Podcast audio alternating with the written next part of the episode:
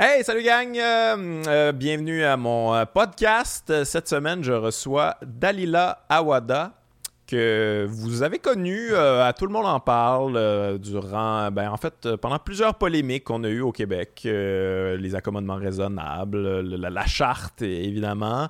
Bref, on va jaser de, toutes ces choses-là avec Dalila. Vraiment content de la, recevoir. Et à un moment donné, dans le podcast, on parle des réseaux sociaux, notre rapport aux réseaux sociaux, la, la, haine qu'on propage sur les réseaux sociaux et tout ça. Et ça m'a fait penser que j'ai envie vraiment de vous dire euh, merci et bravo à ceux qui me suivent. Euh, quand j'ai parti ce podcast-là, j'avais l'impression que euh, peut-être que ça allait être difficile dans les commentaires, que j'allais recevoir beaucoup de haine, puis ça, puis je suis quand même habitué à ça. Et YouTube particulièrement, je trouve, en tout cas quand moi j'y vais sur les autres vidéos, je, comme, je trouve ça lourd, tu sais. Et les gens sont vraiment respectueux. Euh, les gens qui suivent le podcast sont vraiment euh, gentils, constructifs, respectueux. Même ceux qui ne sont pas nécessairement d'accord avec moi m'ont écrit des messages qui étaient, euh, qui étaient respectueux, qui étaient constructifs, qui étaient des critiques. Vous avez le droit de critiquer. Là, on n'est vraiment pas contre ça. C'est juste qu'il faut que ça soit bien fait et vous le faites bien. Fait que je voudrais vous remercier pour ça. vous me donnez espoir en l'humanité et les réseaux sociaux en général. Et je voudrais remercier particulièrement mes membres Patreon, euh, qui sont de plus en plus nombreux. la petite communauté grossit de plus en plus. Euh, et là, on a lancé euh, l'émission Comedy Geeks où on fait des reviews de, plusieurs spectacles, des specials d'humour avec Simon Cohen et Simon Gouache. Et, merci, merci de vous inscrire au Patreon, c'est vraiment important. ça me permet de ça me permet de. C'est quand même du temps, c'est du temps, de l'investissement, c'est du matériel, puis tout ça. Fait que c'est vraiment important d'encourager ça si vous voulez que ça continue à exister. C'est important. Merci d'être là. Merci pour votre civisme dans les commentaires. On s'en va écouter Dalila Awada. Let's go.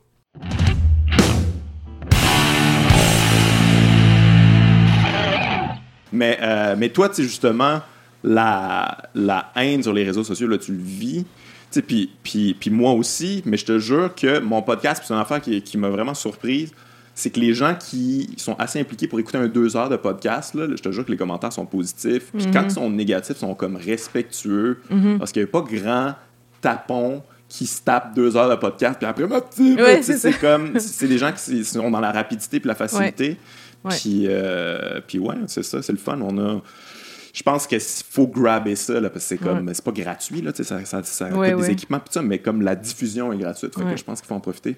Puis il y a quelque chose d'humanisant, parce que dans la formule média habituelle où c'est très court, c'est un peu, euh, peut-être déshumanisant, le mot est fort, mais dans le sens où on a l'impression d'être formaté, euh, fité dans un cadre, alors que là, c'est comme c'est la vraie personnalité qui prend la ben place. Moi, je trouve que déshumanisant, c'est le bon mot quand même, parce que mais c'est sûr que toi, tu, l'as vécu, mais moi, je le vis aussi, c'est que quand je vais dans ces médias-là, il y a une représentation de moi. Mm-hmm. Ils sont fait une idée, j'ai une il y a une caricature de moi-même. Mm-hmm. C'est comme genre, il est cinglant, puis il, euh, il rentre dedans, bah, je suis comme, je suis tellement plus que ça, mais ils n'ont pas le temps. Fait que, ils te rentrent là-dedans, puis ça va être ça langue, puis là, toi, tu peux pas vraiment te sortir de ça parce que tu n'as pas vraiment le temps. Il faudrait que tu expliques trop longtemps. c'est ça. vraiment. Fait que tu joues un peu le jeu. Puis, puis, puis après ça, tu te sens sale d'avoir joué le jeu, puis tu es comme, oh mon Dieu, j'ai pas vraiment été moi-même, puis je me sentais, je me sens rarement bien après ces entrevues-là. Je sais pas comment tu le vis, toi, quand que. Ben, pareil, j'ai ce sentiment, des fois, euh, un peu humiliant. Surtout avec la question du voile, qui est le sujet pour lequel on m'invite le plus. Mais ça commence à changer, fait que c'est cool. Je, pourrais élaborer là-dessus. Mais disons que pendant longtemps, c'était vraiment là-dessus qu'on voulait m'entendre. Puis, euh, c'est très intime. Je veux dire, la question du rapport à, à, la foi, à la spiritualité, au corps, à la pudeur, tout ça, c'est des questions qui, qui en temps normal, on les demande pas nécessairement à, des gens, mais là, c'est comme je dois un peu me mettre à nu. Fait qu'après ça, je garde ce feeling-là que, ah ouais, je me suis vraiment comme. Peut-être, j'ai peut-être trop révélé de choses. Je me suis. J'ai peut-être affaibli ma carapace. Peut-être que les gens vont. Tu sais, je sais pas, j'accepte de me montrer vulnérable, transparente et de parler de choses qui sont privées en temps normal. Puis après ça, je me questionne. J'aurais-tu dû faire ça? Mais moi, c'est quelque chose que je trouve particulier euh, par, par, rapport, à, ben, par rapport à toi. C'est comme le voile en général, c'est comme si l'approche la, la, des gens, c'est comme tu nous dois des réponses. je, je sais pas pourquoi il y a ça. je ne sais pas de quelle manière ça frappe l'imaginaire collectif. J'ai l'impression que les gens prennent ça comme une attaque, finalement, un, affront à quelque part. Mm. là, c'est comme tu me dois des réponses tout de suite parce que euh, je sais pas trop pourquoi, en fait. C'est comme ça que tu le perçois. comme Il n'y a pas de.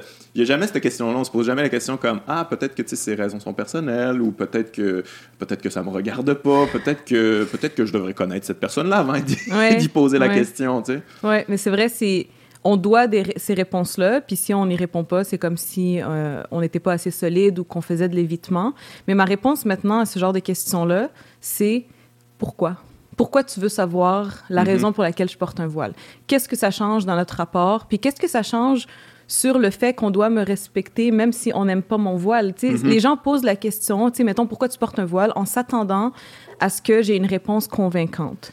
Ouais, Comme si je dois les convaincre que le voile est une bonne chose. Mais je suis pas là pour ça et j'ai pas besoin de convaincre les gens que le voile est une bonne chose parce qu'on n'a pas besoin d'être d'accord avec les choix vestimentaires des gens qui nous entourent pour les respecter. Fait que maintenant, ma réponse, c'est qu'est-ce que tu veux aller chercher comme c'est quoi que tu recherches avec cette question là tu veux savoir si ma réponse est convaincante puis si elle l'est pas qu'est-ce que tu vas faire? Tu vas plus me respecter tu vas plus me parler tu vas considérer qu'on peut me retirer des droits puis que c'est moins grave. Qu'est-ce qu'on cherche vraiment ben, c'est parce que la prémisse à la base est peut-être un peu ça tu sais comme moi je respecte pas ça fait que toi maintenant justifie-toi de tout ça puis peut-être qu'à la fin je vais peut-être te dire c'est bon t'as le droit mais c'est comme hey crime c'est une mauvaise prémisse, justement parce que... C'est une horrible prémisse. Je sais pas si tu l'aperçois comme ça, mais moi, comme, quand je les écoute, ces gens-là, j'ai comme très mal à l'aise. Mais des fois, en même temps, tu sais, des fois, c'est juste de la maladresse. J'imagine que tu le perçois aussi, là. Puis la curiosité, ça va. Puis les discussions sans tabou, ça va aussi. Ça, ça me dérange pas. C'est juste qu'il faut pas baser le respect euh, qu'on a les uns envers les autres sur le fait que on, on est d'accord avec les choix de vie qu'on fait, tu sais. On peut pas, entre citoyens, se respecter seulement quand on approuve euh, la façon que l'autre est habillé mhm. ou qui décide de vivre. Le respect est pas basé sur ça. Ben, j'ai en même temps, j'ai l'impression aussi que, bon, ça, c'est à cause. Euh, c'est ben, les chroniqueurs qui alimentent ça, puis ça, mais la, la, les gens, ce qu'ils pensent du voile à la base, c'est que c'est comme. C'est la, la soumission de la femme, puis tout ça. Puis là, tu comme là, ils, veulent, ils exigent des réponses, mais c'est comme aussi de l'ignorance souvent, mais mais euh, moi, je me pose quand même la question, genre, hmm. sincèrement, d'où, euh, niveau religieux, ça vient d'où? Euh, le voile, j'avais, j'avais lu un, un, livre de Slavoj Zizek, un philosophe, qui parlait de ça dans, dans les, les, textes religieux. mais honnêtement, j'avais plus ou moins compris, là, je t'avoue, là, c'était quand même assez, assez difficile à comprendre pour moi. Est-ce que c'est... ça l'est... Peux-tu mieux m'expliquer? Ben, ça l'est pour moi aussi. Parce que tu vois, ce que, ce que tu soulèves est important parce que en réalité, la question du voile, elle est super complexe. Mm-hmm. Et donc, c'est un peu injuste de faire euh, l'injonction aux femmes qui le portent, de constamment se justifier, de l'expliquer, parce que c'est aussi complexe pour nous. Et parce que c'est un processus, c'est une réflexion qui bouge, c'est un cheminement. Moi, mon rapport à mon voile euh, a beaucoup changé dans les années. La façon que je le vis aujourd'hui, c'est pas la même chose qu'il y a dix ans, par exemple. Et il faut autoriser à ces femmes-là d'avoir leur cheminement comme n'importe qui. Et donc, c'est ça. Il y a quelque chose d'injuste dans le fait de vouloir absolument bien comprendre et bien décortiquer le voile parce que c'est un sujet qui est débattu depuis tellement longtemps et euh, c'est pas, tu sais, moi je pourrais pas te donner une réponse qui est claire, convaincante et complète maintenant. C'est impossible parce qu'au sein même des communautés musulmanes, des sociétés à majorité musulmane, c'est un débat euh, qui divise. Et des fois, ben, dans une même famille, il va y aussi avoir des désaccords. Est-ce que le voile est réellement une obligation religieuse? Est-ce qu'il l'est pas? Mm-hmm. Est-ce qu'il faut... Euh, est-ce qu'il faut le porter de telle façon, de telle façon? Est-ce qu'il a vraiment sa place dans toutes les sociétés? Donc, c'est des questions que les musulmans et les musulmanes se posent eux aussi. Mais c'est quelque chose qui les concerne, tu sais. Ils n'ont ah. pas besoin de, d'espèce de, d'autorité occidentale pour approuver ou désapprouver ce qu'ils font. Puis, c'est anyway, toutes les, ou presque, toutes les obligations religieuses, on ne sait pas nécessairement tout le temps, tu sais, je veux dire, mettons, il y a, des, ben des, des, catholiques ou tout ça qui savent pas nécessairement d'où viennent euh, tout ce qui se passe là, dans la, religion catholique, puis euh, on leur demande pas là, comme à chaque fois, mm-hmm. comme vas-y, historiquement, comme mm-hmm. explique-moi tout ça. Euh, Mais surtout que le voile, ça a beaucoup ça change d'une époque à l'autre, ça change d'un contexte politique euh, et social à l'autre. C'est culturel aussi, j'imagine, à un moment donné. Absolument. Puis la, la, signification est différente vraiment dépendamment du contexte. Alors, mm-hmm. les, les, raisons pour lesquelles les femmes au Québec le portent sont certainement pas, ou peut-être pas complètement les mêmes raisons pour lesquelles des femmes ailleurs peuvent le porter. Donc, faut, je pense qu'il faut juste se départir de cette vision ultra simpliste et réductrice qu'on a du port du voile des femmes musulmanes. Ça ne veut pas dire qu'on doit être d'accord puis on, peut, on doit aimer ça. Non, non, je comprends. Mais au moins minimalement se dire, OK, j'ai pas enfermé ces femmes-là dans cette case étouffante. Mais pas, je pense qu'on part de zéro un peu aussi parce que, c'est juste par rapport aux musulmans, ça, les, dans la tête des gens, c'est comme il y a les Arabes. C'est hmm. comme, t'en mets une couple là, dans, dans, dans, Bunch quand même. Fait que c'est comme, il y, a une il y a une ignorance, une incompréhension euh, de toutes les différentes cultures parce que, en même temps, on peut comprendre. je veux dire, c'est pas, euh, mm-hmm. c'est pas nécessairement de la faute des gens. Puis souvent, euh, souvent la, la xénophobie puis le racisme, c'est de la peur puis de, l'ignorance. C'est tout simplement ça. Mais comment qu'on fait pour comment qu'on fait pour ramener les gens en, même temps. Je ne sais pas à quel point il y a une solution pour ça autre que l'éducation puis, euh, euh, puis, puis des, des, podcasts comme ça où on peut élaborer un petit peu plus qu'en cinq minutes. Là, mais toi, toi comment tu... As-tu espoir. Je me posais la question, est-ce qu'éventuellement on va voir, mettons, des femmes musulmanes à la télé porter le voile puis qu'il y a on parle pas de ça. C'est comme juste normal, puis euh, on n'est pas en train de parler de ça à la télé, tu comprends? C'est juste une citoyenne parmi tant d'autres, puis euh, c'est genre rajout dans le téléroman euh, mm. que tout le monde écoute, là, tu comprends? Mais je, je l'espère. J'espère qu'un jour, on, cessera d'être enfermé dans cette... réduite à cette identité-là. Moi, en tout cas, j'essaie d'explorer d'autres avenues, j'essaie de parler de beaucoup d'autres choses, parce qu'au final mon voile, c'est pas une passion pour moi là. C'est pas, je me réveille pas le matin en me disant, ah, je suis tombée heureuse de porter un voile. J'y pense pas, puis je suis pas obsédée par ça. Mais c'est comme le regard d'autrui qui m'oblige à moi-même mm-hmm. toujours euh, me questionner, à toujours penser à ça. Et j'ai envie de me défaire de ça. Et c'est pour ça que j'hésite maintenant à. Euh, j'hésite. En fait, pas que j'hésite, ça me fait plaisir d'en parler, mais j'hésite moins à euh, toucher à d'autres sujets. Je me fais plus confiance sur d'autres affaires. Et c'est ça, je m'autorise à sortir du rôle auquel on voudrait m'assigner. Est-ce que est qu'il y a eu des moments où tu as eu envie de juste abdiquer, de juste faire comme ah, regardez, gars, je vais, je vais juste. Je suis tanné, là. je vais juste. Euh, je, vais, je vais enlever ça, puis sacrez-moi patience, là, à quelque part, là, comme juste faire fuck that, là, je suis plus capable, j'en ai jusque là d'être toujours réduite à ça, finalement? Tu as-tu des moments de, faiblesse ou que tu t'es dit, ah, je peux, je peux plus vivre ça? Là? Oui, ça, ça m'est arrivé euh, souvent dans les dernières années de me dire, ben, j'étouffe. Puis je me sens comme un voile ambulant. J'ai pas de personnalité, j'ai pas d'autres intérêts. On, je me sens vraiment réduite euh, à quelque chose qui finalement est pas si vital pour moi. ouais ça fait juste partie de, ma culture, puis j'y ai jamais trop pensé.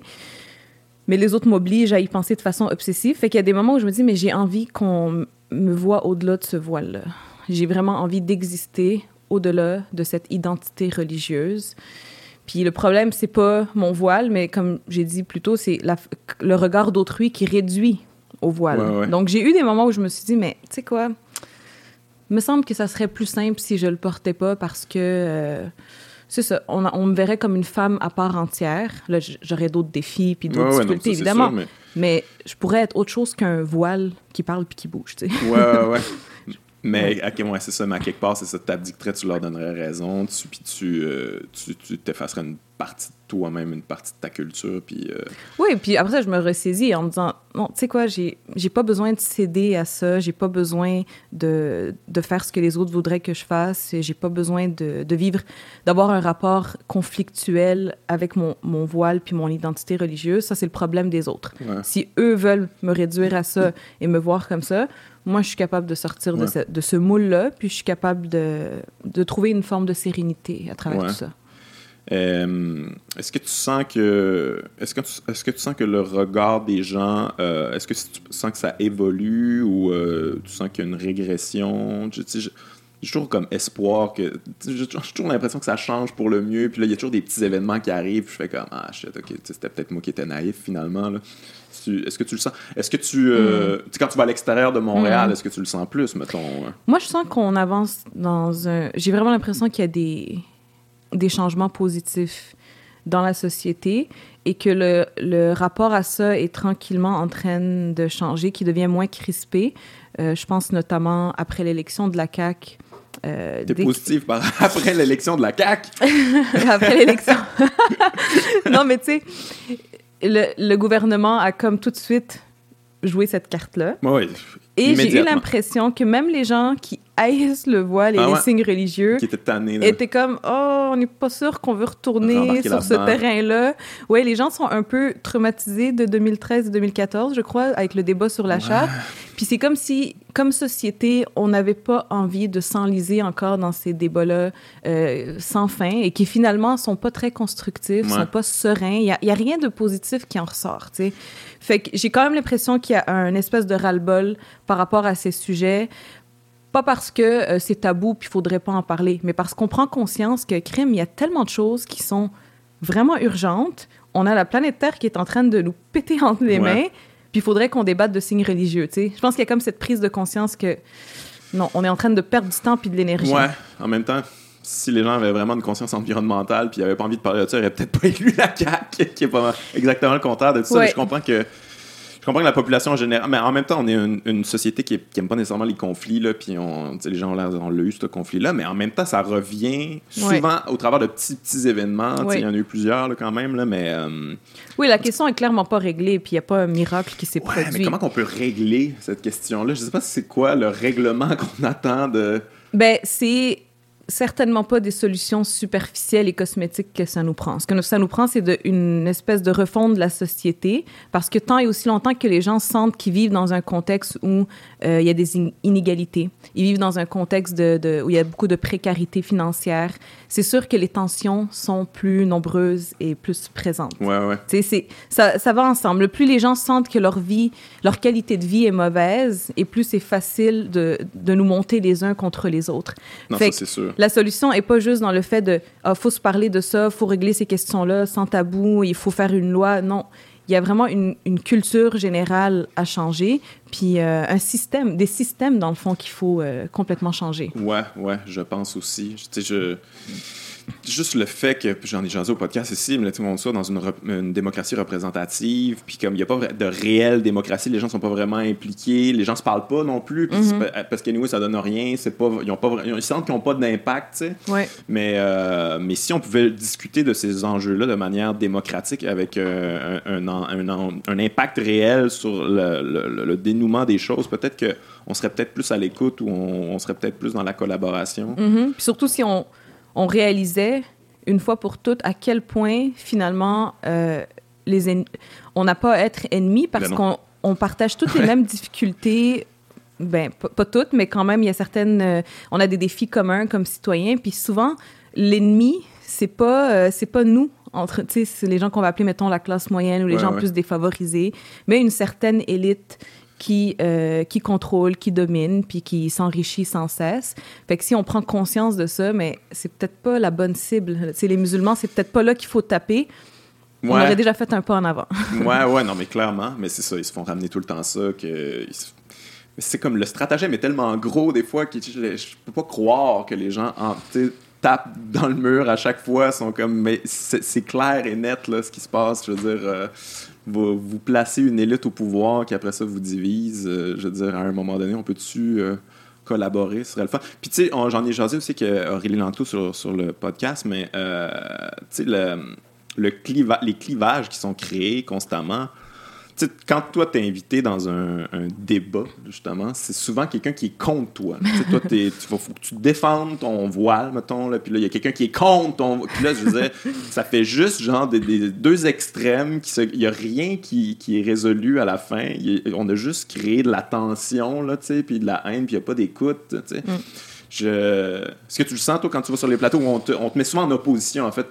Tu es tout le temps dans une position de défense, dans le fond. Oui.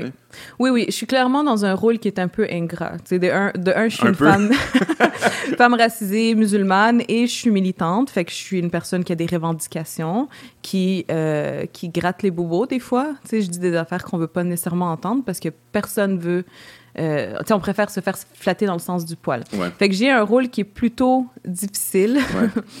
Et euh, je pense que dans les médias, ça, ça fonctionne quand même. Ça fait, dans le sens, ça fait un bon show parce que une femme musulmane, euh, c'est le sujet de l'heure. Euh, je suis jeune, puis je porte des voiles colorés. Fait que j'ai l'impression d'avoir été souvent enfermée dans un, dans un rôle où on me demandait que de. un peu, t'instrumentalises. Oui. Mais mais en même temps, euh, pour être honnête, il faut que je dise que je suis quand même reconnaissante envers beaucoup de personnes qui m'ont euh, donné de l'espace et qui m'ont donné une certaine visibilité, qui me font assez confiance pour dire OK, ben elle est intéressante, puis on va on va l'inviter pour qu'elle nous parle. Fait que c'est à double tranchant, tu sais. Je pense que les gens sont pas nécessairement de mauvaise foi là. On me donne cet espace là, on, on veut entendre ce qu'une femme comme moi a à dire alors qu'avant euh, j'ai l'impression que les espaces étaient encore plus fermés. C'était vraiment hermétique. là, Et on parlait à la place de. Ouais. Alors que là, il y a cette conscience que, ah ben, peut-être que les principales concernées devraient parler pour elles. Fait que c'est pas euh, tout noir ou tout blanc. Puis en même temps, je veux dire, toi, quand il, il t'invite, peu importe la raison pourquoi on t'invite, après ça, tu as la tribune. des fois, être un petit peu réduite, puis des fois, être un peu hostile, mais tu as quand même le moment où tu as espoir de peut-être pouvoir bien t'expliquer, puis qu'est-ce qui va advenir de ça. Il y a peut-être quelque chose de positif qui va advenir de, puis je me dis souvent que ça, c'est mieux qu'une chaise vide. Ouais. Puis les médias sont omniprésents. On peut pas juste les ignorer, et faire comme si ça n'existe pas en pensant que ça, ça va se régler. Fait que moi, je pense que c'est des espaces qu'il faut investir et c'est pour ça que j'apprécie quand même les différentes tribunes qu'on me prête, en quelque sorte parce que c'est ça, c'est mieux qu'une chaise vide, à mon avis, dans certains, dans la plupart des cas. Peut-être qu'il y a certains cas, il faut tout simplement éviter. Ouais, j'ai bien la, faire en tête où j'aurais oui, mais mieux des chaises mais De manière générale, je crois que la présence symbolique a aussi une portée. Tu sais, je pourrais être sur un plateau télé où on n'a pas l'habitude de voir des femmes musulmanes, puis juste la présence en soi, elle, elle envoie un message, elle dit j'existe, j'ai le droit d'être dans ces espaces-là, et on n'est pas si différents. Ouais, ouais, ouais. Est-ce que tu sens des fois, par exemple, que tu. Tu sais, des fois, on amène ce sujet-là sur la table, comme un peu par. Euh, c'est souvent une diversion là, aux vrais enjeux, là, comme on mm. a dit. Est-ce que tu sens des fois que tu dis comme Ah, tu sais, juste le fait que je vienne participer à cette discussion-là, je suis en train d'encourager ce problème-là, ou que les gens vont écouter ça, puis ils vont se positionner pour ou contre, puis mm. euh, finalement en voulant un peu, euh, tu sais, de bonne foi, là, positivement, essayer de créer quelque chose de, mm-hmm. moins, euh, qui, est moins dans le clivage, finalement, tu as un peu participé au problème. Est-ce que tu te poses cette question-là des fois? Je filtre davantage les choses auxquelles je participe parce que euh, effectivement, il y a des moments où je me dis, ben non, ça sert à rien de nourrir la bête. Je pense, euh, par, par exemple, euh, quand il y a eu le débat autour du burkini. Tu sais, en France, il y avait eu des lois, des arrêtés pour interdire les burkinis sur, sur les plages de certaines régions. Et ça a eu des échos jusqu'au Québec. Fait Au Québec, on s'est mis à parler de burkini, qui est l'habit de baignade long que des femmes musulmanes vont porter. Puis j'ai trouvé que c'était tellement un non-sens qu'on soit là à débattre de burkini. Je, je, comprenais pas. Je me dis, mais, mais c'est d'une absurdité. Fait qu'à ce moment-là, j'avais beaucoup, beaucoup euh, filtré. Je recevais comme plein de demandes d'entrevue. J'en ai accepté une seule. J'ai dit, je vais passer quelques idées, je vais dire ce que j'ai à dire, puis après, c'est fini. J'ai tout refusé en me disant, mais on va pas, on va pas nourrir la bête, là. Ça ah sert à rien d'aller là. Je me rappelle pas. Ah ouais, non, mais c'est vrai, j'avais fait une petite chronique là-dessus sur le burkini. Ça me faisait bien rire que le monde capote avec ça, comme on n'avait pas vraiment eu ça au Québec. Je pense, pense même que le débat était l'hiver, oui, c'est ça. Mais c'est aussi que on l'a pris du mauvais bord, tu sais. Au lieu de voir ça comme, ben, ah, ben c'est cool, il y a des femmes qui, qui veulent profiter des, des, plaisirs de la baignade, puis elles peuvent bien s'habiller comme elles veulent. On a tourné ça comme une espèce de débat où elles sont euh, opprimées, alors qu'elles sont là à courir puis à nager, tu sais. ça avait été interdit sur certaines plages en, en France. Ah, les Français. c'est assez absurde quand même, là, interdire euh, peu importe comment tu veux t'habiller, mais en même temps, tu peux faire du, du monokini, ça, probablement. Oui, puis il y a des femmes qui peuvent porter des habits longs parce qu'elles sont allergiques au. Je sais pas, moi, elles ont une intolérance au soleil, elles ont une certaine allergie, ou elles sont juste plus confortables de même, tu sais. C'est mais ça révèle beaucoup du rapport qu'on pose sur le regard, sur le corps des femmes. sais, on a beau dire oui, notre société, les femmes sont libres, sont émancipées, mais en même temps, si les femmes ne montent pas assez de bout de peau, ça vient nous chercher.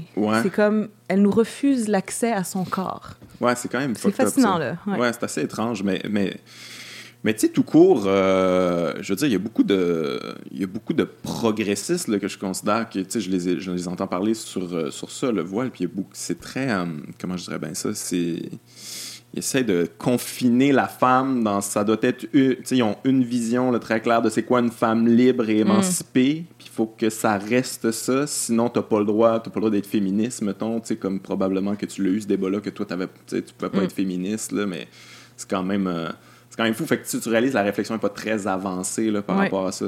Puis je vais aller plus loin que ça, puis je vais dire quelque chose qui sera peut-être pas très populaire, mais je pense que. C'est parfait, ce podcast-ci. que même les, les, euh, progressistes, des fois, tombent dans un piège où euh, l'image qu'ils ont des femmes qui portent le voile est aussi réductrice. Même s'ils sont de bonne foi, puis ils veulent aider ces femmes, puis ils veulent vraiment comme.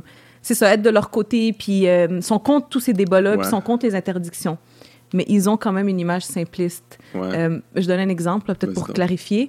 Mais je me rappelle, il y a pas si longtemps, d'une discussion que j'avais avec, euh, avec quelqu'un dans un lancement où je sais pas trop. Puis euh, la personne, à un moment donné, s'est étonnée de voir que j'avais de la répartie, que je n'étais pas timide, que je n'étais pas réservée. Ah, tu sais, j'avais pas cette image-là des femmes qui portent le voile. Je pensais pas que tu serais de même. Mais pourquoi? On s'imagine que parce que je porte un voile, j'ai nécessairement telle, telle, telle caractéristique, que ma personnalité est réservée, introvertie, ou qu'il y a des tabous, il y a des sujets desquels je suis des sujets que je suis gênée d'aborder. Donc, même quand on est de bonne foi puis qu'on est progressiste, il y a quand même des pièges à éviter. Une... Ah, mais écoute, le, le, voile que je porte ne te dit pratiquement rien sur ma personnalité. Non, mais écoute, dans les progressistes, là, je veux dire, je, je, je me considère progressiste, mais il y en a un il y en a une couple que c'est comme Ah, ben les pauvres opprimés.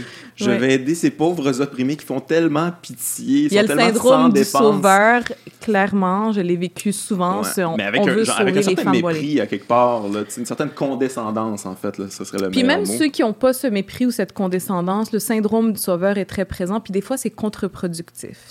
Des fois, les femmes musulmanes elles-mêmes sont comme OK, comme là chez nous avec le voile. Puis les gens pensent que on a nécessairement tout le temps envie d'en parler, puis qu'on a tout le temps envie d'être défendu. fait qu'il y a, il y a beaucoup de pièges à éviter. Puis je suis pas en train de, taper sur la tête de ces gens-là, puis je sais que ça part d'une bonne volonté. mais juste rester vigilant quand même sur les attitudes qu'on peut avoir envers ces femmes-là. Mais c'est fou que, tu sais, toi, il faut que tu aies beaucoup de, de faut que tu aies beaucoup de compassion pour les gens en général, beaucoup de compréhension en fait pour euh, parce que les attitudes de bien des gens à ton égard à un moment donné, en tout cas, moi personnellement, je t'avoue que moi, ça me pèserait. Ça me pèserait euh, mentalement, psychologiquement. À un moment donné, je, serais comme. je, snapperais. Je sais pas, je sais pas comment que je ferais. J'ai pas, j'ai pas cette. Euh, j'ai pas cette compassion-là, pas la, la, compassion, mais j'ai peut-être pas cette compréhension-là de tous les questionnements des êtres humains. en tout cas, j'ai l'impression qu'il faut que tu atteignes un niveau supérieur de zen que je ne possède pas. Je sais pas comment tu fais des fois.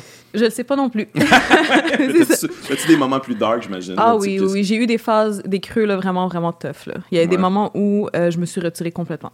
J'allais presque plus sur les réseaux sociaux. J'acceptais aucune entrevue, aucune conférence. J'étais vraiment émotionnellement plus capable d'en prendre. Ah ouais, un petit breakdown. Euh, oui. Mais après ça, j'ai retrouvé un équilibre. Puis je là, je me sens à l'abri de ce genre de, de creux-là parce que j'ai réussi à, c'est ça, à me respecter là-dedans, puis à connaître mes limites, puis à être plus attentive quand je sens que le point de saturation est à veille d'être atteint. Ouais. je me retire. OK. Alors qu'avant, j'étais plus jeune, plus immature, moins expérimentée. Puis là, euh, je fonçais, je fonçais, je fonçais, puis je sautais dans le tas, puis je réalisais pas que là, j'étais en train en train de, monter. Là. Limites, là. Puis ça m'est, mais ça m'est arrivé de, de m'impatienter. Hein. Moi, j'ai quelques moments orageux sur les réseaux sociaux. Mais le problème, c'est que on ne les pardonne pas aux femmes musulmanes. Moi, j'ai pas le droit à l'erreur. Moi, il faut que je sois compréhensive, il faut que je sois mhm. patiente, gentille, indulgente, puis que je comprenne comment les, autres, ouais, comment eux ils se sentent, puis pourquoi eux ils ont dit telle affaire, puis c'est quoi leurs vraies intentions. Puis ils sont quand même, tu sais, ils sont juste curieux, ils sont juste ignorants. Mais je reçois pas euh, cette compréhension puis cette indulgence en retour. Il y a pas de réciprocité, Ouais. puis c'est ça qui est frustrant. Tu sais, je suis prête à être super compréhensive, mais je m'attends à ce qu'on le soit un peu avec moi. Puis malheureusement, c'est pas le cas, et ça peut être étouffant parce que euh, des fois, ça m'empêche d'avoir une, une certaine fluidité dans mes propos. Parce que je me dis, OK, telle affaire va être surinterprétée, telle affaire va être instrumentalisée. Ah non, ça, ça va Ouais. être reçu comme ça.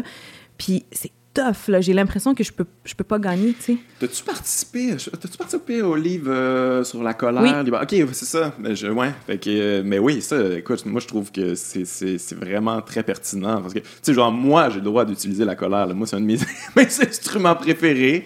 Et on me le reproche jamais. En fait, non, c'est pas vrai. Tu sais, je veux dire, j'ai des petits problèmes des fois, mais c'est pas. C'est pas. J'ai le droit. Ben j'ai oui. le droit. Des fois, on me dit tu vas trop loin, mais c'est comme ça fait partie de mes outils, puis c'est bien correct. Mais tu peux pas retirer la colère à un être humain parce que c'est une émotion vraiment légitime dans plein, plein, plein de situations. Oui, puis après tout ce que j'ai vécu, puis et en tant que femme musulmane anonyme et en tant que personne un peu plus publique, j'en ai, j'en ai, euh, comment dire, j'en ai reçu de la violence. Là, j'ai tellement écopé de ces, de ces débats sur le voile, les insultes sur les réseaux sociaux, tous les backlash, la, la, la cyberviolence, tout ça là, ça a fait partie de mon quotidien depuis plusieurs années. Puis c'est comme s'il faudrait que que je fasse comme si ça existe pas, puis que je vive pas d'émotions. C'est inhumain Ouais, là. c'est fou. C'est une violence par-dessus la violence que de devoir faire semblant qu'on n'est pas atteint, que ça nous affecte pas. Puis si tu pètes une coche, c'est comme si tu effaçais tout ce que. Tout, Ouais. tout le travail que tu avais fait, c'est, c'est, t'es discrédité complètement, c'est, c'est- on te refuse ça. Oui. Moi, je- c'est ça. C'est le même, euh, le même mythe de la femme parfaite et docile qui, qui Ouais. se perpétue. Ben, pas le mythe, la- Ouais, ouais, non, l'image, en fait. On- finalement, les femmes sont encore confinées dans ce rôle de docilité et de gentillesse. Et les femmes musulmanes encore plus, parce Ouais. que c'est, c'est supposément des femmes soumises. Fait que s'il y en a une qui a du caractère, qui parle fort puis qui se fâche, là, Ouais. attention, tu sais. Fait Pète ta coche, Dalila. Va à l'émission de Richard Martineau, flippe la table en plein milieu. Mais t'es allé, euh, on, on en parlait euh, hors d'onde, mais t'es allé. C'était-tu LCN, c'est Oui. ça? Ou... Ok, c'était encore un, euh, évidemment le même débat là, que t'as fait euh, mille fois. T'étais contre Richard Martineau, c'est ça? On avait des points de vue, on avait des points de vue inverses. Ouais, il y avait d'autres panélistes ouais. aussi. Ah, c'était par rapport aux accommodements raisonnables? Ou, c'est, c'était avant les élections, puis la CAQ avait proposé déjà un certain... euh, tu sais, disait qu'elle s'en allait dans cette voie-là, qu'ils allaient proposer un projet de loi pour limiter le seuil d'immigration. Et je, mais je me rappelle pas si on parlait déjà de signes religieux à ce moment-là. Mais, Ouais, ouais, ouais. ouais moi, non, je pense que c'est venu après ça, là, par Mm. des signes religieux, là, qui est devenu un enjeu tout d'un Oui. coup. Mais, euh, mais oui, d'ailleurs, ça, euh, parlons-en de euh, la CAQ. Euh, comment t'as pris ça, toi, comme ben, on a parlé un petit peu tantôt là, euh, quand ils ont ramené ça sur le tapis, le port des signes religieux, la laïcité, la fameuse laïcité de l'État avec le bon vieux crucifix qu'on veut pas enlever. Mm. C'est quand même, euh, quand même un débat fascinant, ça.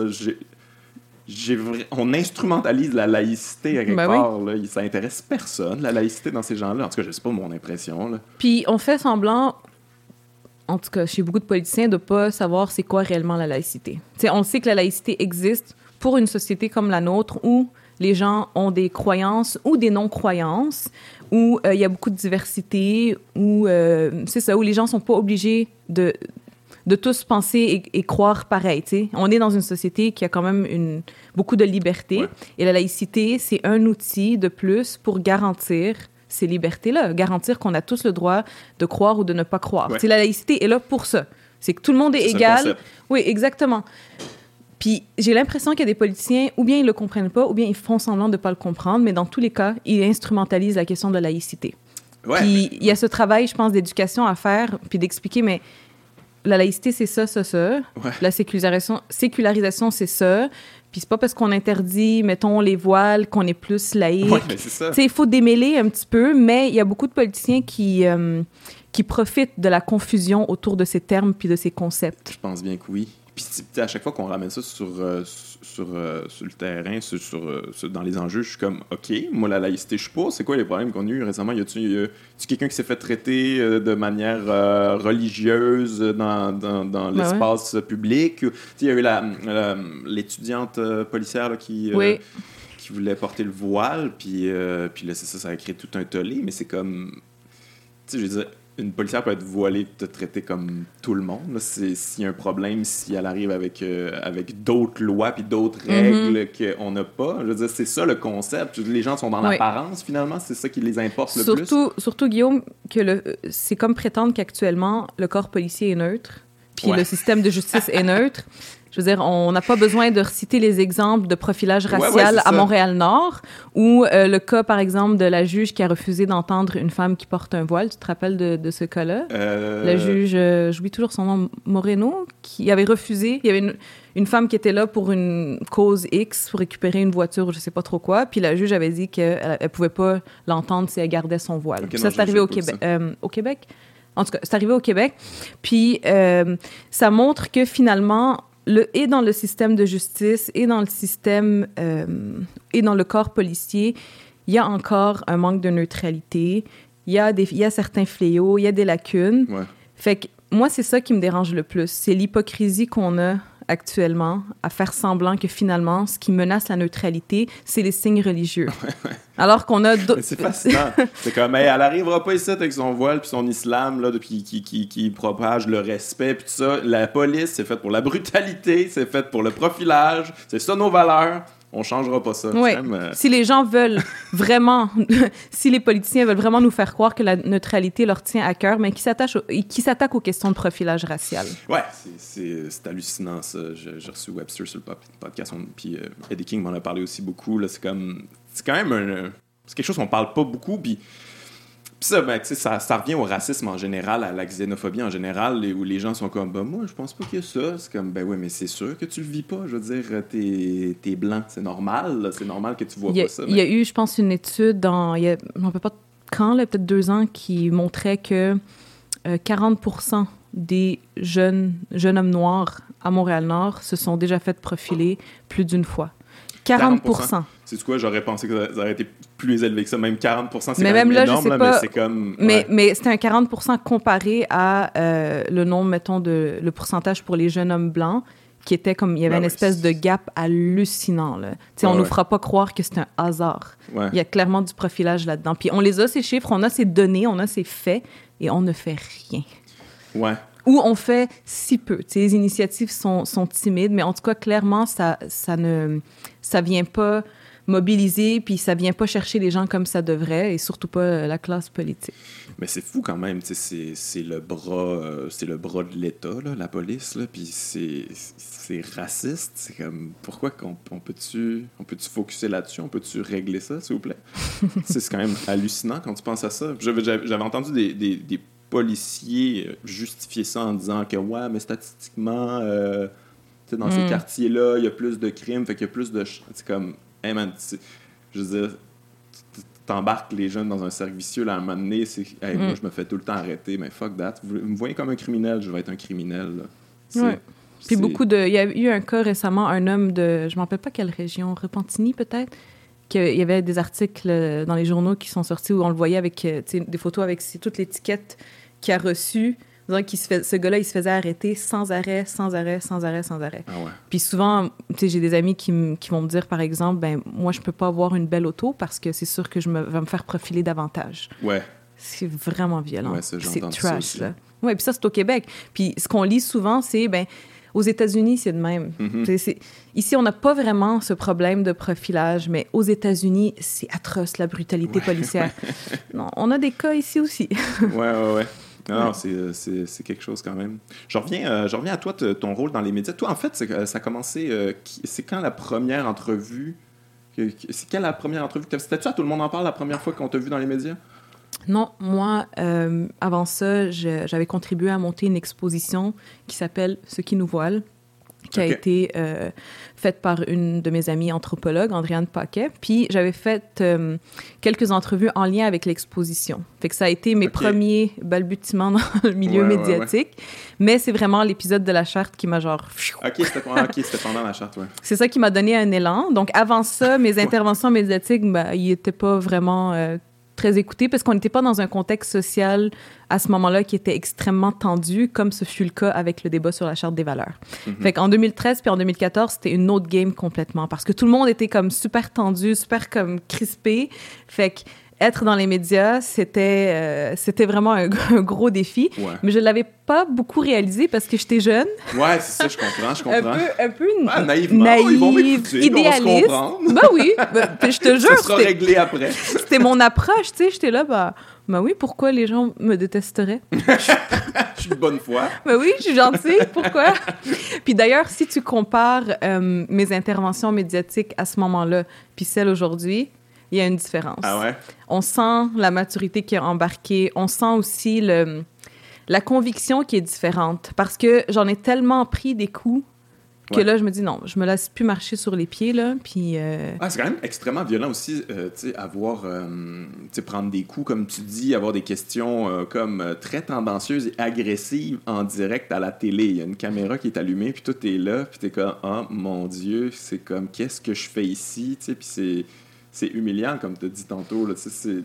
Ça te prend, ça te prend de cours, j'imagine. Quand Oui. t'as rentré dans la game médiatique, t'as dû faire comme OK. Mais, mais j'aime, j'aime contribuer euh, dans l'espace médiatique. Je pense que j'ai ma place là, puis je suis vraiment contente que certains puissent le voir. Et donc, autant ça peut être violent et difficile, Mhm. autant je crois que ça m'a beaucoup formée comme militante, euh, comme humaine aussi. Puis je crois que c'est un espèce de terrain sur lequel je, je suis capable de trouver ma place et je suis capable un peu de, de me faufiler, de, de quand même en tirer, Ouais. quel- tirer mon épingle du jeu. Donc, euh, je le vois un peu comme un, ter- un terrain que, fertile, d'apprentissage. Et euh, ça m'a ça m'a quand même plutôt servi. Ben, c'est parce que les médias, à quelque part, ben, ça dépend des médias, mais en général, c'est un peu une caricature de la société, à quelque part. Là, comme c'est des gros stéréotypes, tout le monde a, ça- tout le monde a ça, sa caricature, puis c'est c'est apprendre cette game-là, c'est apprendre à, jou- à jouer avec cette caricature-là, tout en, en, en défaisant ce que tu peux défaire, Oui. en, en- avançant tes pions le plus possible, puis en, en laissant des combats aussi que tu fais comme bon style, on ne pourra pas le gagner, en tout cas pas en deux Mhm, minutes. Là. mhm. Parce qu'il y en a beaucoup euh, qui vont, par exemple, refuser catégoriquement d'être dans les médias. En tout cas, moi, dans les milieux dans, desquels je, dans lesquels je gravite, Ouais. comme les milieux militants Ouais, ou un peu plus académiques, il y a vraiment cette, euh, cette approche où on refuse de jouer le jeu en quelque Ouais, je, peux sorte. croire, je, peux, je peux comprendre. Oui, parce que, bon, le format est tellement comme réducteur et tout ça. Mais, en même temps, fasse faut que quelqu'un le fasse, puis en même temps, je, je ne veux pas mépriser le public Mhm. qui, qui pourrait être rejoint par ces médias-là. C'est pour Mais ça c'est que... souvent les médias qui méprisent le public, moi, je trouve, là, dans leur format. Ils les, les, constatent pas nécessairement intelligents ou euh, ils con- constatent pas qu'ils ont une sensibilité euh, accrue. Mm. Donc, on va leur donner ce qu'ils veulent à peu près. Là, on va tracer les portraits euh, très gros. Puis, euh, mais les gens, les gens sont, sont pas mal plus parlables que. Mhm. Absolument. Puis je le crois, je pars de cette prémisse-là pour me dire, mais ça vaut la peine d'être dans ces espaces médiatiques parce que ça rejoint tellement de monde. Puis il y a des gens qui sont réceptifs puis qui vont écouter puis faire ah ok, ben, c'est un point de vue intéressant. Ça me Mhm. permet d'avoir un peu comme euh, l'autre côté de, de la balance. Et donc moi, je j'ai pas aucun complexe Ouais. lié au fait que je fais des entrevues médiatiques sur les questions euh, qui touchent le voile ou le racisme. Au contraire. Ouais. Puis, puis tout court, c'est important d'avoir quelqu'un qui incarne ces enjeux-là. Si on fait juste parler de ces enjeux-là, j'aime- je trouve pas que c'est un enjeu tant que ça, là, mais tu sais, Mm. si on fait juste parler de ça entre euh, Mm. blancs, là, puis- puis- mais là, toi, toi, t'incarnes ça, puis là, il y a des gens qui font comme Ah, ok, ben, c'est une personne, elle a l'air bien gentille, elle a l'air comme moi, puis euh, mon, ma tante, ou whatever, tu. C'est important quand même, tu d'incarner ça, puis. euh, puis euh, c'est ça, les gens ont peur, je pense, que si, de ce qu'ils voient pas, de ce qu'ils connaissent pas finalement. Puis en région, il y en a pas, euh, il y en a pas beaucoup là, de. Ben, deux choses à ce sujet-là. Je suis d'accord avec toi que ça humanise beaucoup de voir la personne en chair et en os se dire Ah, OK, c'est cette personne qui serait affectée par telle loi. Mhm. Puis finalement, c'est ça, on n'est pas si différentes. Elle parle comme moi, elle, elle a le même accent, Ouais. puis elle a grandi dans le même quartier. Ouais, ouais. Tu sais, les gens sont capables de faire ces liens-là, puis ça vient vraiment humaniser. Parce que le problème avec ces, ces débats, c'est que souvent sont abordés comme si finalement, il n'y avait pas vraiment d'humain en chair et en os qui allait être affecté. C'est c'est abstrait, tu sais, c'est une interdiction, mais qui sont les visages derrière cette interdiction? Fait que ça humanise beaucoup. D'autre part, sur la question des régions. Ouais. Moi, je me promène euh, beaucoup quand même au Québec Ouais. parce que je fais beaucoup de conférences, des panels, je participe à différents projets. et j'ai des expériences tellement positives Ah, en crois. région. C'est c'est juste hallucinant comment ces stéréotypes-là sont, sont décalés de, de ce que j'ai vécu Ouais, dans ces régions-là. mais je, honnêtement, je pense que t'as raison, mais en même temps, de ce que moi, je, je, veux dire, je, je- suis tout le temps en région, là, je fais Mhm. des shows en région tout le temps, puis je pense que ces préjugés-là, ils existent, mais ils, s'éteignent vraiment rapidement. Là. Je suis sûr que aussitôt qu'ils te parlent, comme Hey, salut! Tu sais, je veux dire, l'hospitalité embarque tout- de suite. Puis après ça, dans le lien, il n'y a, plus rien. Puis après ça, je pense que ce, préjugé-là va pas rester. Mais c'est du Je, vais généraliser les régions, mais c'est du monde, souvent, ils ont un bon cœur, puis sont, sont, sont, sont, fins, là, sont, ils veulent pas haïr, là, pas, ils ont vraiment pas envie, mais en même temps, c'est ça, je veux dire, les médias, c'est ce qu'ils leur donnent tout le temps, ils comprennent pas trop, euh, ils, ils ont personne pour leur expliquer, ils ont pas d'exemple de ça, fait que je peux, je peux comprendre, mais je pense que c'est pas, pas mal plus facile de convaincre quelqu'un de, de région que, mettons, euh, pour dire Québec, mettons. La ville de Québec, si, euh, je veux dire, quand ils tiennent à leurs opinions, c'est plus difficile à défaire, j'ai l'impression. Je sais pas. Ouais. En tout cas, moi, je viens de Québec, là, fait que c'est peut-être pour ça. C'est peut-être pour ça que, que je dis ça. Euh, parlant de préjugés, on parlait de préjugés, on n'a pas parlé de, de, ben, de ta victoire, de ton, euh, de ton procès. Ouais. Euh, si tu veux peut-être remettre les gens un peu en contexte, en fait, là, c'est l'appel qui a été rejeté, c'est ça? Oui. Fait que là, là, c'est terminé. Là. Terminé, terminé. Terminé, terminé, terminé. Ouais. Il Ben, pas mise en... d'autre possibilité de quoi que ce soit. Là. J'espère pas, mais en théorie, non. Ouais. Euh, mise en contexte, Ouais. on parlait de un peu de la question de la violence euh, en ligne, puis euh, des débats qui entourent le, le port du voile et tout ça. Puis en 2013 et en 2014, j'ai été la cible d'un blogueur qui a décidé que l'ennemi à abattre, c'est moi. Et donc, pendant des mois, il s'est acharné. C'était vraiment du harcèlement, là, rien de moins. euh, avec des vidéos euh, à mon sujet, euh, des articles de blog, des photos, finalement tout pour montrer que j'étais une émissaire. Ouais, une émissaire pour les islamistes radicaux. Ouais. Euh, il me prêtait toutes sortes d'intentions. C'était vraiment, vraiment dommageable pour ma réputation, puis je l'ai senti. J'ai, ça m'a vraiment comme... Ça m'a vraiment coupé de certaines opportunités, de certains réseaux, puis ça a été vraiment violent. Je veux dire, être harcelé comme ça pendant des mois, là, me réveiller à tous les matins avec cette boule d'angoisse dans le ventre en me disant, OK, quelle vidéo, quel article à mon sujet? Des il y en avait affaires beaucoup, beaucoup. Là. Beaucoup, là. Puis c'est trash, là. Tu sais, c'est pas, c'est pas euh, banal de se faire accuser d'être une émissaire pour les islamistes radicaux, là. Dans le contexte actuel, c'est vraiment grave comme accusation. Et donc, euh, si tu googlais mon nom sur, euh, sur, sur Google, Ouais, tu tombais sur une série de trucs sur Ouais. moi qui étaient faux et complètement dangereux pour, pour mon futur, tu sais, puis pour ma réputation. Fait que j'ai porté cette angoisse-là pendant des mois. C'était insupportable. là. Ça m'a vraiment, vraiment comme beaucoup affecté. Comment t'as réagi la première fois que t'as vu ça? C'était un article que t'as lu ou C'était une un vidéo? Ouais, le- le- la, la vidéo, je pense que... Qui s'appelait euh, ce qu'elle Daïla Wada, ce qu'elle ne nous a pas dit à tout le monde Ouais, en ouais, parle. ouais, ouais. Puis là, soi-disant, on montrait mes liens avec telle, telle affaire, tel groupe. Oh ça allait jusqu'en. Arabie Saoudite puis en Iran, alors que je suis jamais allée ni là ni là, puis je connais rien de ces pays-là, puis Ouais. ça me faisait faire toutes sortes de liens saugrenus. Ça m'a tellement fait de violence là. J'ai même pas de mots pour te le décrire, mais je me rappelle vraiment précisément de la scène. J'étais dans une voiture, je revenais de Québec, puis là, j'ouvre mon compte Facebook, je vois plein de notifications. Je suis comme ah, c'est bizarre, qu'est-ce qui se passe? Puis là, je vois la vidéo, parce qu'il y a plusieurs personnes qui me Mhm. l'ont envoyé par inbox comme check ça. J'ai mis mes écouteurs, j'ai fait play. Puis mon cœur s'est mis à battre super vite là, d'entendre cette Ah ouais. voix robotisée Ah qui oui, soi-disant était là pour me démasquer. J'avais 23 ans là, puis j'ai jamais imaginé qu'un truc comme ça pouvait arriver. Fait que je mets les écouteurs. J'en- J'entends cette voix-là. J'ai même pas été capable de finir le vidéo, mais... Fuck. Ouais, ça va. J'ai ce souvenir clair, puis tu sais, jusqu'à aujourd'hui, les, euh, les voix robotiques comme ça, auto- Ouais, ouais, ouais. automatisées, même quand j'appelle, mettons, euh, quelque part pour un service à la clientèle Ouais, quelconque, ramène, ça me ramène à ce moment précis. Ça a été vraiment traumatisant. Je pense que c'est le mot. Je pense que ça m'a laissé certaines séquelles traumatiques.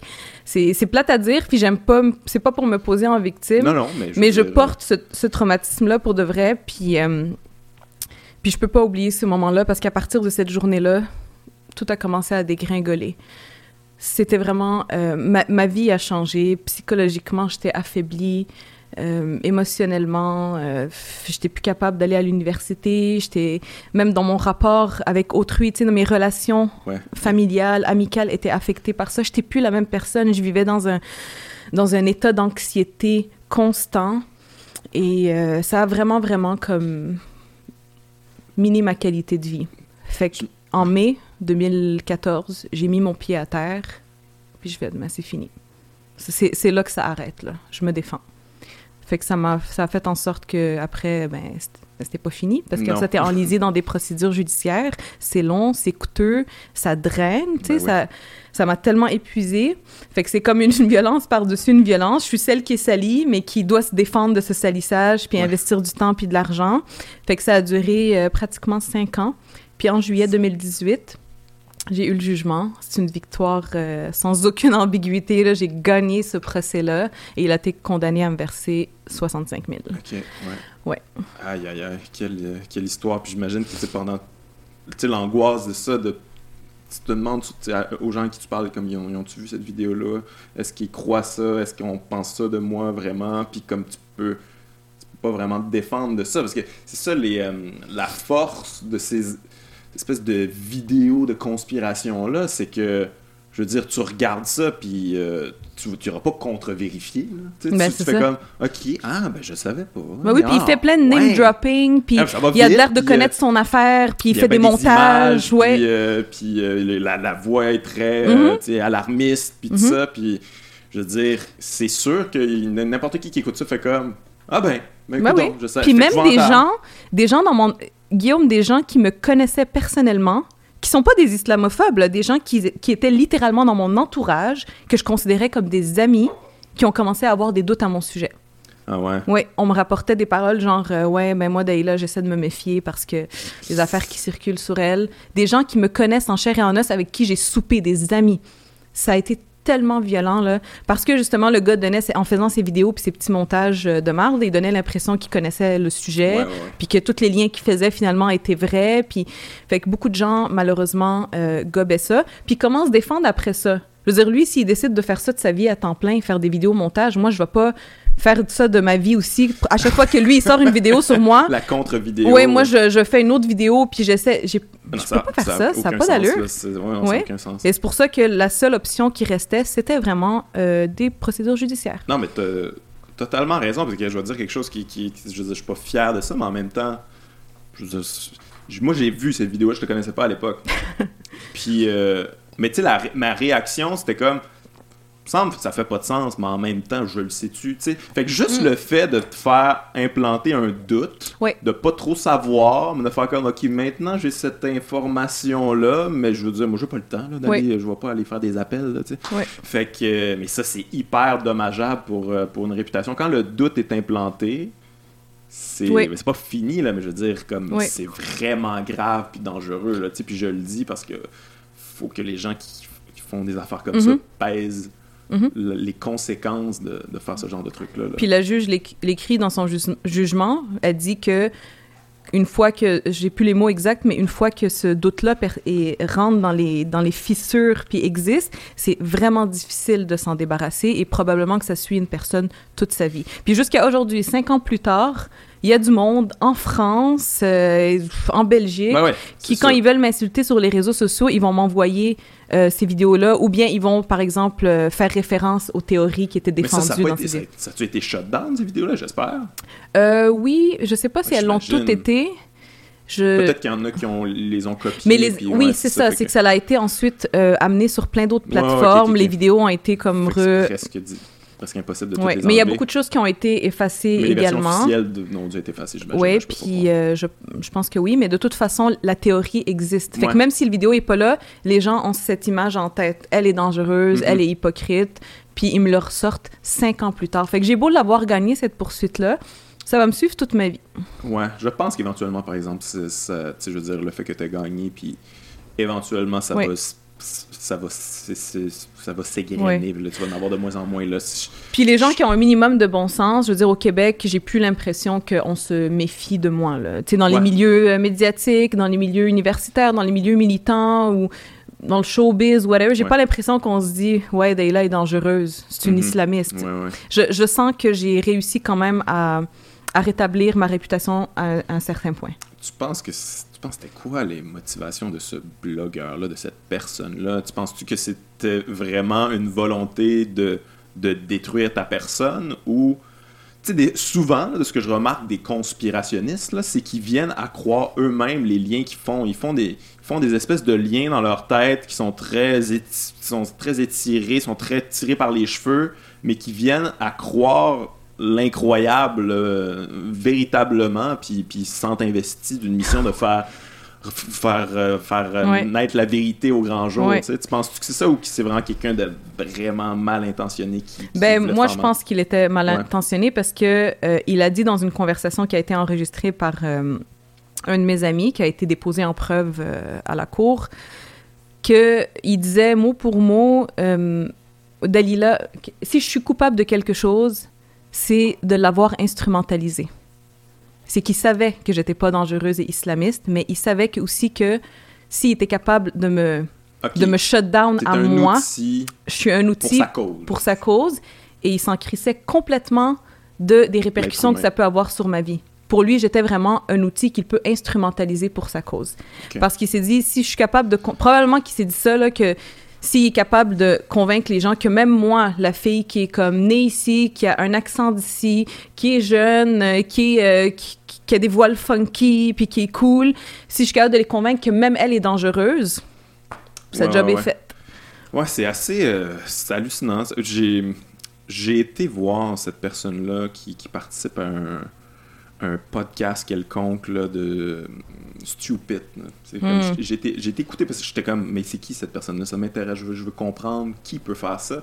Et je, honnêtement, c'est pas quelqu'un de stupide, c'est quelqu'un de relativement intelligent dans le sens qu'il est capable de s'exprimer. Tu vois que il y, a un cerveau qui fonctionne bien. Je pense pas qu'il y a de maladie mentale, mais en même temps, les, le cerveau conspirationniste, là, le cerveau genre euh, mm sais, eux autres, ils, ont, ils, traitent beaucoup sur les conspirations là, dans ce podcast-là. Je les écoutais, je sais que, oh mon Dieu, ils se croient, là, ils sont sûrs là, qu'ils, sont, ont la vérité, puis qu'ils, sont investis d'une cause là, qui mérite là, d'être défendue. C'est quand même, quand même hallucinant. Euh, je pense que je pense que c'est vraiment la dérive des conspirationnistes euh, qui t'a atteint à quelque part parce que il y a cette culture-là. Je sais pas si mm-hmm. tu as un peu consommé ça. J'imagine que mm-hmm. tu étais curieuse, tu as été voir ça un peu. Ouais. Puis c'est d'une lâcheté aussi parce que beaucoup de ces gens-là ont plus de facilité à taper sur les femmes. Ouais. C'est une cible encore plus facile pour eux, puis ils y prennent encore plus de plaisir. Par exemple, dans les, euh, dans les vidéos que, que ce blogueur-là faisait sur moi, il y avait vraiment une connotation très sexiste. Il y mhm. avait des vidéos où on, on, se moquait de mon apparence, du fait que j'étais maquillée, que j'étais coquette, puis on finalement me présentait comme une personne superficielle et stupide. Et même, il y avait des mots comme perfide, superficiel qui étaient employés pour euh, me décrire. Puis il y avait vraiment ce montage-là. Ça, c'est une vidéo que je pense qui avait beaucoup choqué la juge parce qu'on voyait vraiment la connotation sexiste. Puis elle écrit dans le jugement ah que c'est de l'humiliation, c'est raciste et c'est sexiste où vraiment on, se moquait de mon apparence, puis on, on faisait une espèce d'ambiance dans ces vidéos un petit peu genre euh, érotique, ou tu sais, j'étais... Ouais, ouais, ouais. C'est ça, fait qu'il y a, il y a aussi beaucoup, beaucoup d'hypocrisie puis de lâcheté dans, dans ce qu'ils font. D'ailleurs, tu parles du jugement très intéressant. Euh, si vous pouvez aller lire ça, je l'ai pas lu au complet, mais il y avait quand même... Euh, en tout cas, moi, c'est un des trucs, je sais pas pour toi, mais probablement, là, qui m'a donné espoir. Je fais comme, mm. ah mon Dieu, il y a des affaires vraiment intéressantes là-dedans sur euh, sur, euh, sur, euh, sur, la, ben, sur la xénophobie, l'islamophobie en fait. Oui, puis la liberté d'expression. Aussi, ouais. Mais il faut, faut qu'on arrête de faire semblant que c'est de la liberté d'expression que d'harceler une personne, de l'insulter, puis de nuire à sa réputation, de la diffamer, parce que finalement, c'est ça le jugement, c'est qu'il y a eu diffamation. Ouais. Fait qu'à un moment donné, tout mettre sous le, le couvert de la liberté d'expression, ça suffit. Ouais, mais je veux dire, la liberté d'expression, c'est pas la liberté aussi de dire, euh, de, raconter des mensonges. Mais exact. faire comme c'était la vérité. Exact. Euh, ouais. Mais, euh, mais ouais, le jugement, allez, allez, allez, on va mettre, on mettra le lien, on va le mettre en dessous parce qu'on peut. Ça vaut la peine, Les gens peuvent aller lire ça. C'est quand même très, mm. très long, très étoffé, très mm-hmm. détaillé. Et euh, en tout cas, moi, je trouve que c'est un avancement là, pour euh, la société, je pense. Puis, comme, ben, merci à toi d'avoir mené ce combat-là.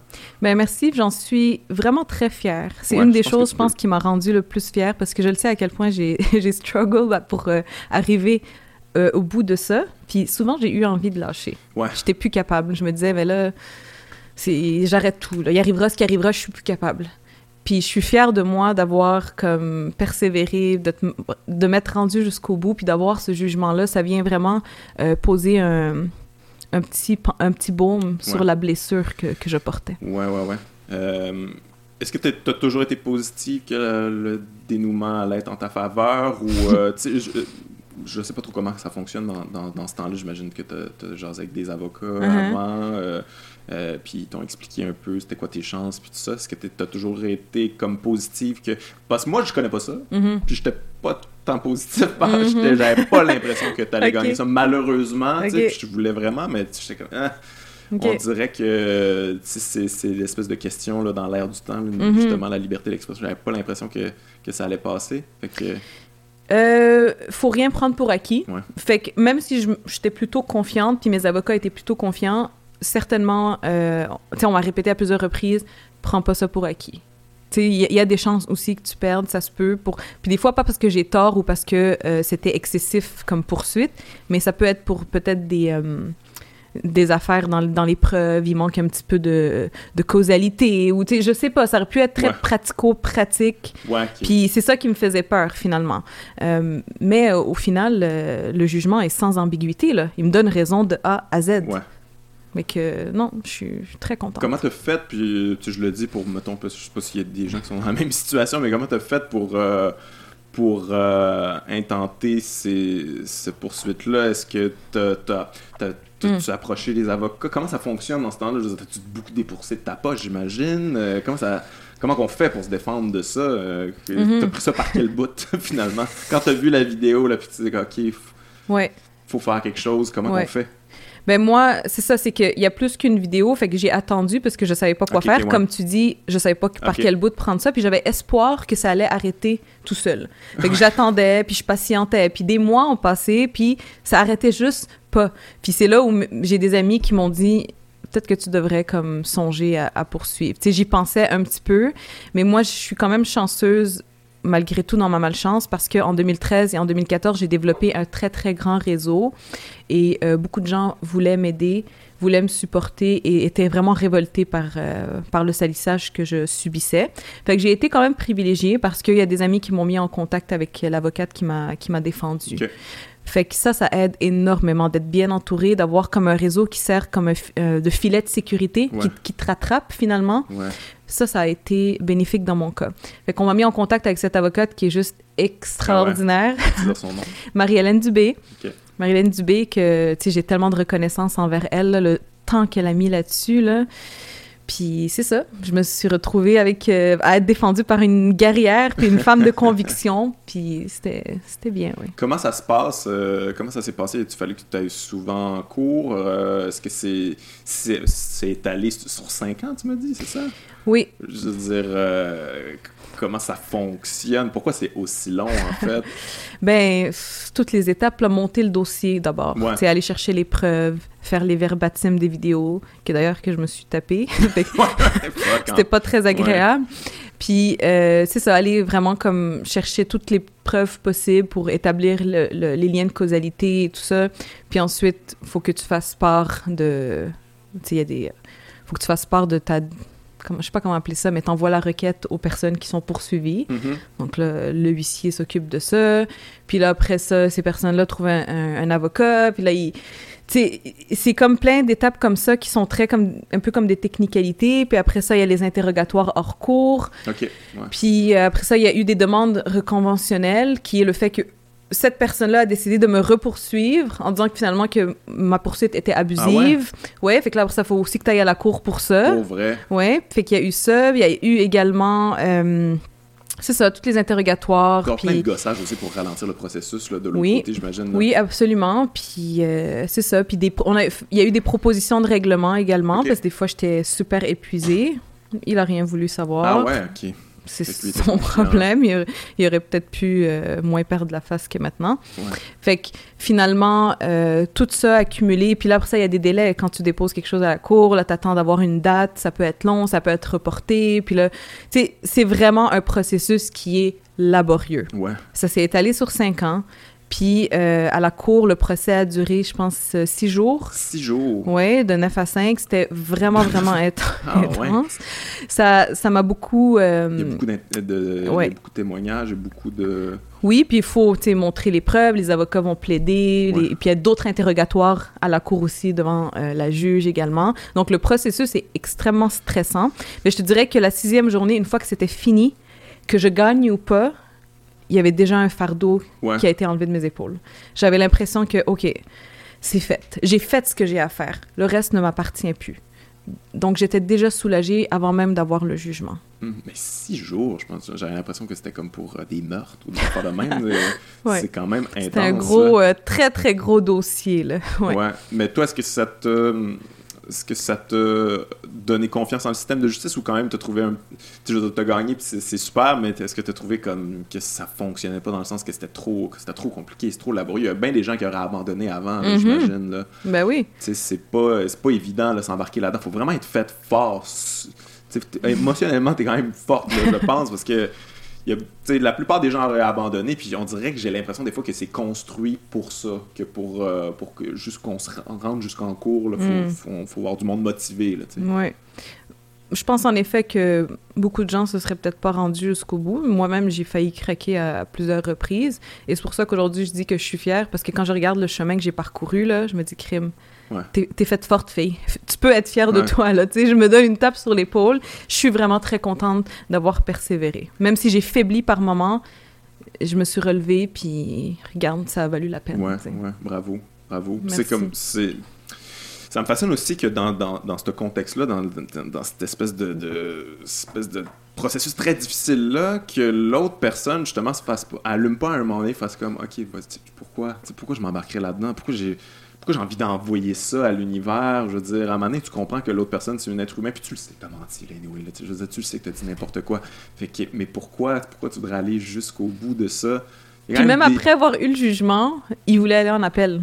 Oui, à quel vrai, point ouais, tu a- t'as pas la capacité de faire un petit peu d'introspection. C'est assez hallucinant. Puis ça m'a beaucoup fâchée parce que je me disais, mais quand est-ce que ça arrête? Quand est-ce que tu me laisses tranquille? Mais je pense que tu sais, rendu là, on peut dire que c'est du bullying. C'est quelqu'un qui, qui c'est ça sa technique là, tu sais comme il voulait t'intimider jusqu'au bout puis qui a juste pas réussi. Ben, visiblement, euh, il est tombé sur la mauvaise personne parce que je me suis défendue.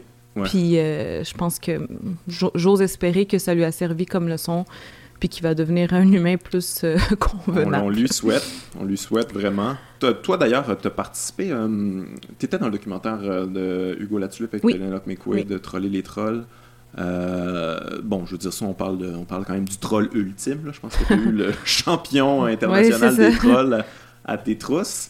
Mais, euh, mais qu'est-ce que tu penses, toi, de, de cette espèce de climat-là de, où, où la petite haine ordinaire est permise? Là, c'est... Puis les petits mensonges comme ça, genre, toi, toi, ça a été quand même euh, hardcore, Mm, mais mhm. en général, tu sais, moi, il y a eu- eu plein de mensonges sur moi sur les réseaux sociaux, ou, et puis des fois, t'es comme, ah mon Dieu, je, tu sais, je veux Mhm. dire, il va falloir que je laisse aller ça, parce que si je leur donne l'importance, c'est peut-être là que Ouais. je vais mettre de la lumière là-dessus, mais en même temps, on est, on est comme soumis à ça tout le temps, constamment, puis j'imagine que toi, à un niveau assurément supérieur au mien, là, tu sais.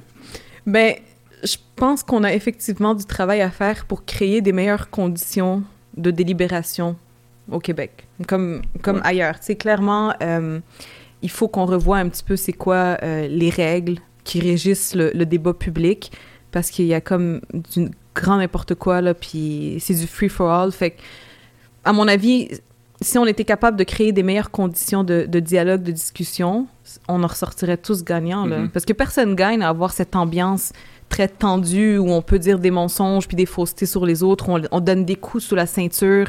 Donc, pour moi, c'est ça, c'est de rehausser le niveau du débat public. Pas l'impression que ça va se faire sur les réseaux sociaux, par exemple, malheureusement. Je sais pas, euh, je sais pas comment on pourrait réglementer ça pour que ça ait un petit peu plus d'allure, mais j'ai vraiment pas l'impression que c'est là que ça se passe. Puis moi, je sais que puis sûrement tu le vis, quand tu rencontres les gens en personne, tu te dis que tu été là, un petit peu partout en région. Puis quand tu mhm. rencontres les gens en personne, les gens ils sont fins là. Ben oui. Les gens en général là, ils sont bien gentils là. Même les probablement, tu sais, il y a bien du monde sur les réseaux sociaux que, que j'ai rencontré en personne après puis qui étaient comme moi, bah tu finalement ils sont je sais pas c'est quoi ça en fait, je sais pas ça vient d'où. C'est-tu parce que les gens ils ont l'impression qu'ils peuvent jamais s'exprimer, qu'ils sont jamais écoutés, qu'ils sont comme oppressés, euh, qu'ils sont ils font du 9 à 5, qu'ils ont, pas de liberté dans leur vie, ils ont pas d'emprise, mm. puis que là, ah, ok ben là je vais aller insulter Penelope mais quoi, ça me du bien.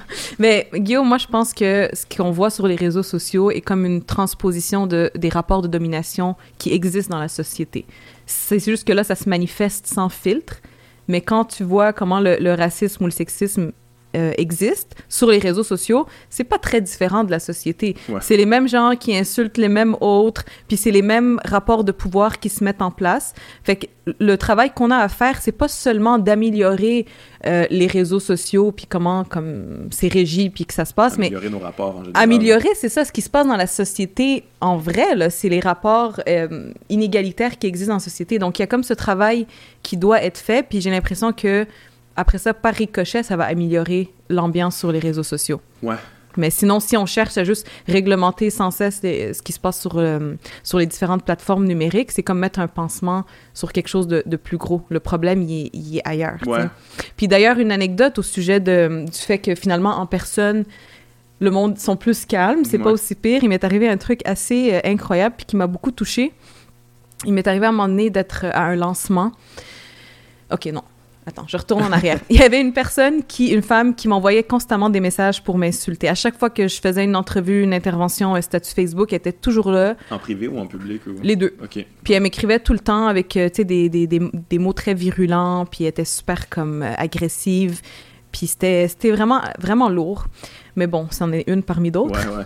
Fait que là, à un moment donné, je suis à un lancement euh, d'un livre, puis bon, ma soirée se passe bien, je jase avec le monde. Fait que je rentre le soir, réflexe, j'ouvre mon Facebook, je regarde les messages que j'ai reçus. Puis là, je vois qu'elle m'a écrit encore. Mm-hmm. Puis là, tout de suite, je suis comme oh, exaspérée, là, comme qu'est-ce qu'elle veut, elle va encore m'insulter. Je clique, puis finalement, elle m'écrit Bonsoir, je t'ai vu au lancement euh, X ce soir, je t'ai vu jaser avec le monde, je t'ai regardé de loin, puis j'ai réalisé que t'étais une humaine. J'ai réalisé que derrière l'écran, il y avait quelqu'un, et je voulais m'excuser pour les propos que j'ai tenus à ton égard et pour tous les messages que je t'ai envoyés. Parce que quand je t'ai vu, je me suis rendu compte que je parlais à quelqu'un en chair et en os. Aïe, aïe. Ouais. Ça fait, ce contact humain, c'est tout bête, hein, mais ça fait des fois des, des miracles. Mais c'est quoi, tu, tu parles d'éducation, on dirait que l'éducation devrait commencer là, en fait. J'ai même, ça a l'air niaiseux, là, mais ça a l'air d'être la base, mais les gens ont pas l'impression qu'ils s'adressent à des êtres humains sur les réseaux sociaux. C'est un écran, ils sont d'habitude d'être devant leur écran. Les, gens, ils parlent pas nécessairement là, mm-hmm. aux autres êtres humains, là, dans général. ils font leur petite vie, euh, ils parlent toujours aux mêmes personnes. Puis, tu sais, souvent, des gens qui, qui, qui, qui, m'insultent, là, qui insultent des vedettes, qui t'insultent, là, tu leur réponds comme, hey, ben, c'est pas gentil, faites pas ça. Ah, oh, je savais pas oui. me répondre. Ben, oui, oui. en tout cas, j'aime bien ce que tu fais. Hey, je fais ça de plus en plus. Ça m'est arrivé une couple de fois dernièrement. Je reçois des messages super trash, là, par euh, inbox. Puis là, je réponds à la personne comme, tu sais, c'est pas super gentil, comme, tu sais, je, me, je trouve pas ça cool que tu m'écrives ça. Puis juste ça, ça désamorce la situation. Puis la personne dit Ah, mais écoute, c'est pas contre toi, j'ai rien contre toi. Écoute, mais mon point de vue, c'est ça, ça, ça. Puis je suis pas d'accord avec telle affaire, mais je voulais pas t'insulter. Puis là, j'échange, puis la personne répond, puis à la fin, des fois, ça finit par ben, je te souhaite une bonne soirée, cœur, fleur, étoile. Honnêtement, là, puis je suis pas en train de dire que ça règle tout, parce que c'est quand même il y a des gens avec qui ça marche pas, là, puis qui m'insultent de plus belle. mais ça vaut la peine, je pense, des fois. Euh, de dépasser cet inconfort initial, puis euh, d'aller à la rencontre de l'autre. Je suis pas en train de dire qu'il faut accepter toutes les violences puis les insultes. Mais, mais moi, c'est un travail que je suis prête à ah, ben, faire. bravo.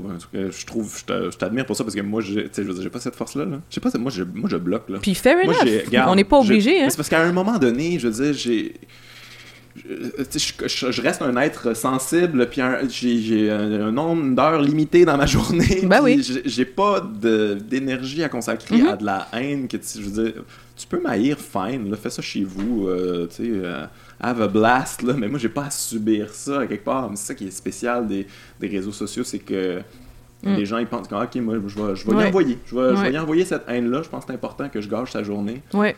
Ouais. Puis des fois, ça m'affecte, là. Je là, je, je peux en parler, puis je peux répondre par moment, puis il y a des mais il y a des fois où je shut down tout, puis je me dis que, OK, je suis plus capable de lire une insulte de plus. Ouais. Puis là, je m'éloigne un peu des réseaux sociaux. Donc, ça revient un peu à ce que je disais au début. Il faut juste mieux se connaître, puis savoir quand est-ce qu'on est en état de dialoguer, puis quand est-ce qu'il faut juste laisser aller, puis faire autre chose. Ouais, ouais.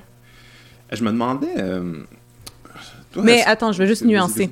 je suis pas en train de dire que, que, les femmes ont encore le rôle d'éduquer puis de supporter les insultes pour éduquer. Mais je parle comme moi, personnellement, comme humaine et un peu comme militante. Des fois, je j'aime j'aime sortir un peu de cette coquille-là et de me dire, you know what, je vais en prendre des coups, c'est pas grave, je vais aller parler avec cette personne-là au cas où que ça fonctionne.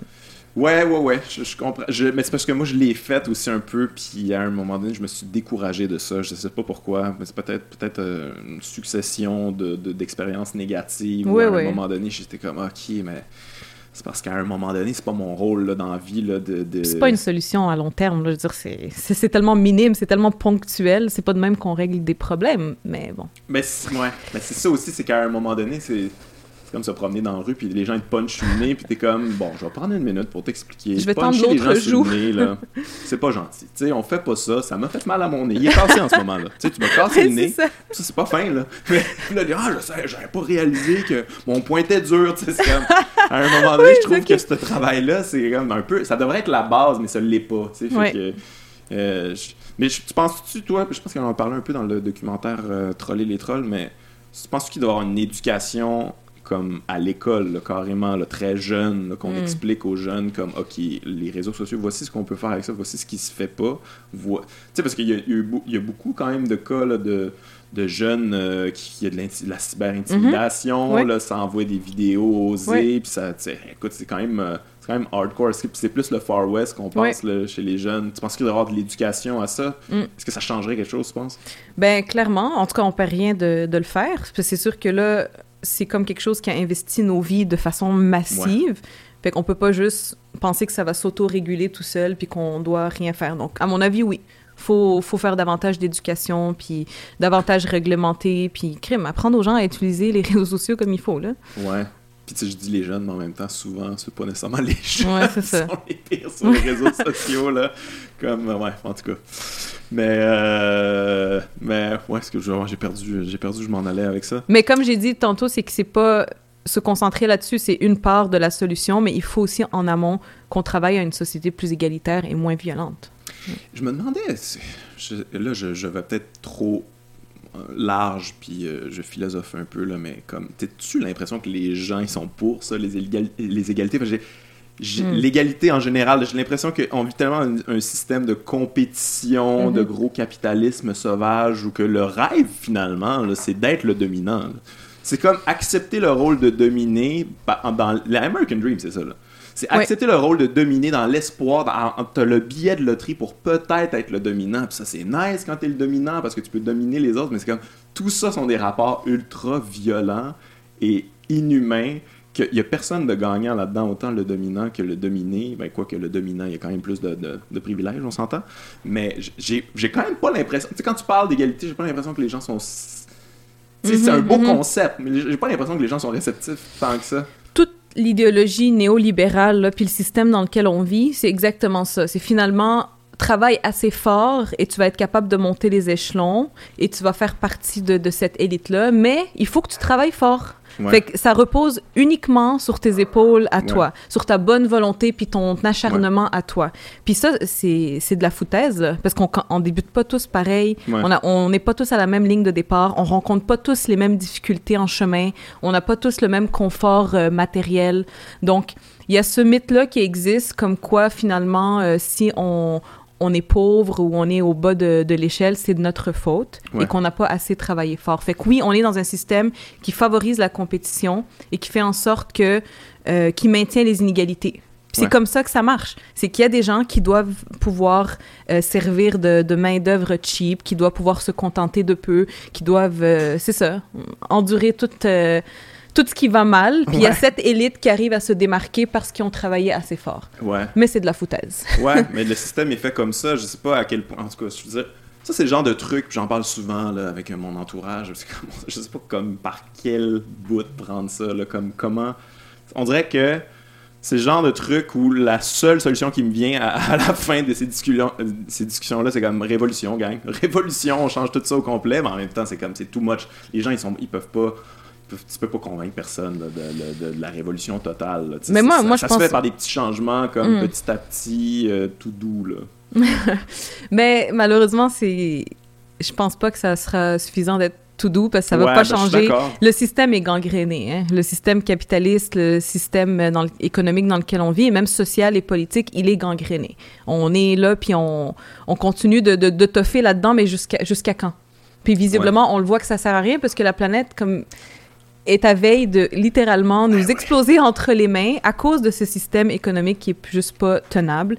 Puis... Mais ça, c'est fou, pareil. Quand tu penses à ça, tu sais, comme la planète là, qui se réchauffe en ce moment, c'est la première fois qu'il faut se remettre en question sur notre système euh, économique parce que avant c'est comme ouais mais c'est parce que là il y a des gens qui s'enrichissent de plus en plus puis il y en a d'autres qui, qui, meurent puis qui ont rien. Tout comme on s'en calisse qui meurent whatever. Ben moi, j'ai de l'argent tu sais. Puis là à un moment donné c'est comme non non tout le monde va mourir si on si on change pas quelque chose. Puis c'est comme oh, ok mais il était, il était temps. Je veux dire ça fait tellement longtemps qu'il y a des mises en garde puis du monde qui lève le drapeau en disant comme le drapeau rouge en disant mais comme allô on, on fonce tout droit dans un mur.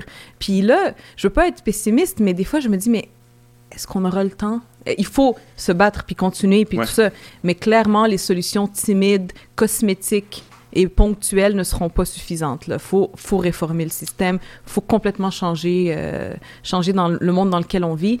Et pour reprendre ton mot, ben, Peut-être une, petite révolution, toute petite révolution. on va la vendre modeste. comme ça. On va, on va la toute petite, là. Oui, on l'a a un petit chapeau cute, là. Tu regardes, on est capable de faire ça au Québec. Il y a quand même eu la révolution ouais, tranquille. La révolution tranquille, c'est une petite révolution. Faisons part, une autre révolution. Sais, comme à chaque jour, tu prends une petite gorgée de révolution. Puis à un moment donné, ben, t'as une vraie, vraie révolution. Oui, c'est ça.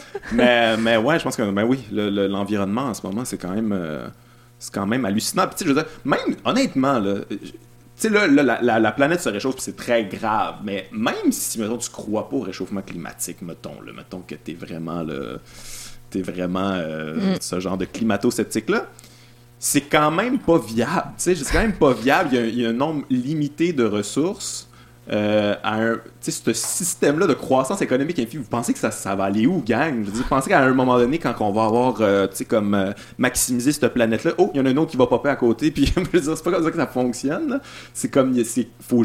Justement, si vous êtes supposé être l'économie, gérer les chiffres, vous n'êtes pas capable de gérer ça, des ressources, puis une planète, puis. Ça doit être le comble de l'individualisme. C'est que nous, là, maintenant, on s'enrichit c'est tout ce qui compte. Euh, tant pis pour les générations qui suivent. Je suis pas capable, comme toi, de trouver un, sens, de comprendre comment ça se fait qu'il y a comme réellement du monde qui, qui s'en fout de ce qui est en train d'arriver là, puis qui pense que s'enrichir est encore l'ultime finalité. Puis avec le gouvernement qu'on a actuellement là, qui est comme très dans un mindset business, c'est c'est un peu ça aussi là, cette espèce d'élite qui est déconnectée puis qui est obsédé par, euh, par le profit, là. Ouais. Moi, je pense qu'il va commencer à shamer les riches. Je pense qu'il va commencer... Non, mais pour vrai, socialement, là, comme un, un milliardaire, là, c'est pas mal vu, là. C'est comme, c'est vraiment quelqu'un, c'est quelqu'un qui a réussi, c'est quelqu'un qui a eu une bonne idée, puis qui a bien géré ses affaires. C'est comme, hey, mais concrètement, un milliardaire, c'est rarement une bonne nouvelle. C'est quelqu'un qui... Euh, c'est quelqu'un qui exploite du monde souvent, c'est quelqu'un qui a plein d'argent dans les paradis fiscaux, c'est quelqu'un qui, qui, exploite les ressources d'une manière très selfish, mm. égocentrique. Et je veux dire, à un moment donné, il va falloir arrêter de, de voir ça comme si c'était positif. Là. Non, ça crée de la richesse, puis c'est bon pour nous Oui, puis ces gens-là font des dons, c'est des philanthropes. Eh boy, ils sont fait que là, finalement, euh, ah, ok, fait que... Ça, là... C'est juste un écran, là, pour... Euh, pour faire comme si, OK, mais ils redistribuent la richesse, mais c'est pas aussi simple que ça. ouais, ben ça, je, suis en train de lire de, le livre, euh, euh, le livre de Julie Posca Oui. qui, euh, qui parle beaucoup de ça, la, la culture philanthropique. Mm. mais c'est quand, même- quand même fascinant, ça. C'est quelque chose que. Ça, je pense, c'est un sujet tabou quand même, parce que les fondations, c'est dur d'être contre les fondations, de dire comme, ah, tu sais, eux autres, ils aident, puis c'est pas bon. Mais quand tu comprends un petit peu plus, je veux dire, le gouvernement donne de moins en moins d'argent aux organismes communautaires là, qui ont vraiment à cœur le, le- le bien des gens et en, donne de plus en plus aux fondations qui finalement, c'est finalement, Ouais. c'est pour pas payer d'impôts. C'est pour pas payer d'impôts, c'est pour... euh, tu sais, je veux dire, Bill Gates a mis tout son argent dans les fondations. C'est quand même... tu sais, je veux dire, on peut allumer que c'est pas nécessairement euh, Mais c'est aussi que Qu'est-ce que ça dit sur notre société, le fait que certaines personnes ont besoin de vivre de la générosité de d'autres? Ouais. Moi, c'est pas le genre de société dans laquelle je veux vivre. Ouais. Ouais, ouais. Mais c'est ça, on n'a pas. Tu sais, puis. Mais c'est parce que ça fit dans le système actuel. C'est que, c'est que moi, je vais te donner de l'argent par bonté Ouais. de cœur. Puis là, je vais regarder tout le monde. Vous avez vu ce que j'ai fait? C'est comme, ouais, mais je veux dire, il y avait un trou dans le filet social. Puis ce trou-là, je veux dire, tu- ils t'ont donné de l'argent en subvention dans ta fondation. Je veux dire, pourquoi qu'on on fait pas juste enlever ton esti de fondation puis patcher le trou Oui, dans oui. le filet social? C'est au mieux des, ça, des petits pansements qu'on pose sur un- une espèce de masse qui est complètement euh, gangrénée. Ouais. Mais c'est ça qui est fou, c'est qu'à chaque fois, nos, nos solutions, là, je vais mettre des gros guillemets, Mhm. à tous nos problèmes, c'est le capitalisme. Puis, je veux dire, quand on parle d'environnement, la solution, ça serait le capitalisme vert. Là, tout d'un Ah, coup, Là, on, on, va Ouais. trouver un moyen de faire de l'argent pareil, gang. OK? Ouais. On va y penser comme faut. Puis, euh, on va quand même. Tu sais, en tout cas, je. je je suis pas très, je, je deviens très cynique quand je parle de ça. Je suis pas très optimiste là, mais euh, Oui, puis on essaie toujours de nous, de nous revendre le même, euh, le même truc, mais c'est ça, en utilisant de nouveaux termes, en changeant un petit peu, en redorant l'image. Puis on Ouais. fait beaucoup ça avec le capitalisme. On trouve toutes sortes de façons de, de le rendre de- euh, attrayant à nouveau. Puis, tu sais, mais c'est encore une fois seulement des, euh, des stratégies qui, Ouais, qui détournent du, réel problème. Là. Tu sais, on va pas trouver la solution à même le, le, le problème, à même le système Ouais. qui a provoqué tout ça. Mais je pense qu'en même temps, tu sais, quand on parle moi, ma solution, c'est tout le temps la révolution, mais j'ai l'impression que les gens, ils veulent pas nécessairement ça parce que c'est, c'est- c'est- ça, ça demande beaucoup de changements, des changements très, très drastiques. Puis les gens, les gens ils s'accrochent là, à des solutions comme ça, le capitalisme vert. sais, Comme, les gens étaient tellement contents. Là, ah, Alexandre Taillefer, il est riche, puis il est vert. Waouh, enfin! si- je le savais qu'on pouvait quand même changer le système de l'intérieur. C'est comme, ah non, finalement, comme, il va être chef du Parti libéral. Puis, euh, tu sais, je veux dire, il utilise un phénomène de mode, là, comme Mm. n'importe quel bon capitaliste euh, intelligent. Je pense, je pense que c'est très humain d'être attaché à son confort, mais malheureusement, je crois que pour remédier à tout ce qui est en train de se passer, que ce soit les questions euh, environnementales ou euh, les inégalités économiques ou, ou autres, va falloir qu'on accepte que notre, confort va être ébranlé. Ouais. Va, va falloir qu'on soit prêt à faire quelques sacrifices et qu'on c'est ça qu'on qu'on accepte finalement que que ça se peut qu'on qu'on perde un peu mais que ça sera finalement à long terme. Ouais. Là, je m'embourbe un peu dans mon Non, non, non, mais, explication. je- je- mais, mais bref, le c'est normal d'être attaché à son confort, mais il va falloir qu'on Mais accepte que- une part d'inconfort Mais aussi. c'est quoi ce confort-là? À un moment donné, il va falloir l'analyser aussi. C'est quoi ton confort? Je veux dire, il est rendu loin, là, ton confort. Là. Quand t'as besoin, genre, de six voyages par année, puis t'as besoin de trois chars, puis ton confort, il est weird, là, tu sais. Oui, puis c'est surtout confort, il est que- pas cool. Tout le monde, tout le monde aussi va chialer à un moment donné ou à un autre contre, mettons, le système de santé qui fonctionne pas si bien, le système d'éducation où on paye trop de factures, on n'a pas le temps de vivre, on est tout le temps en train de travailler, on se sent aliéné. Tu sais, Mhm. beaucoup de gens ont ce discours-là. Ouais.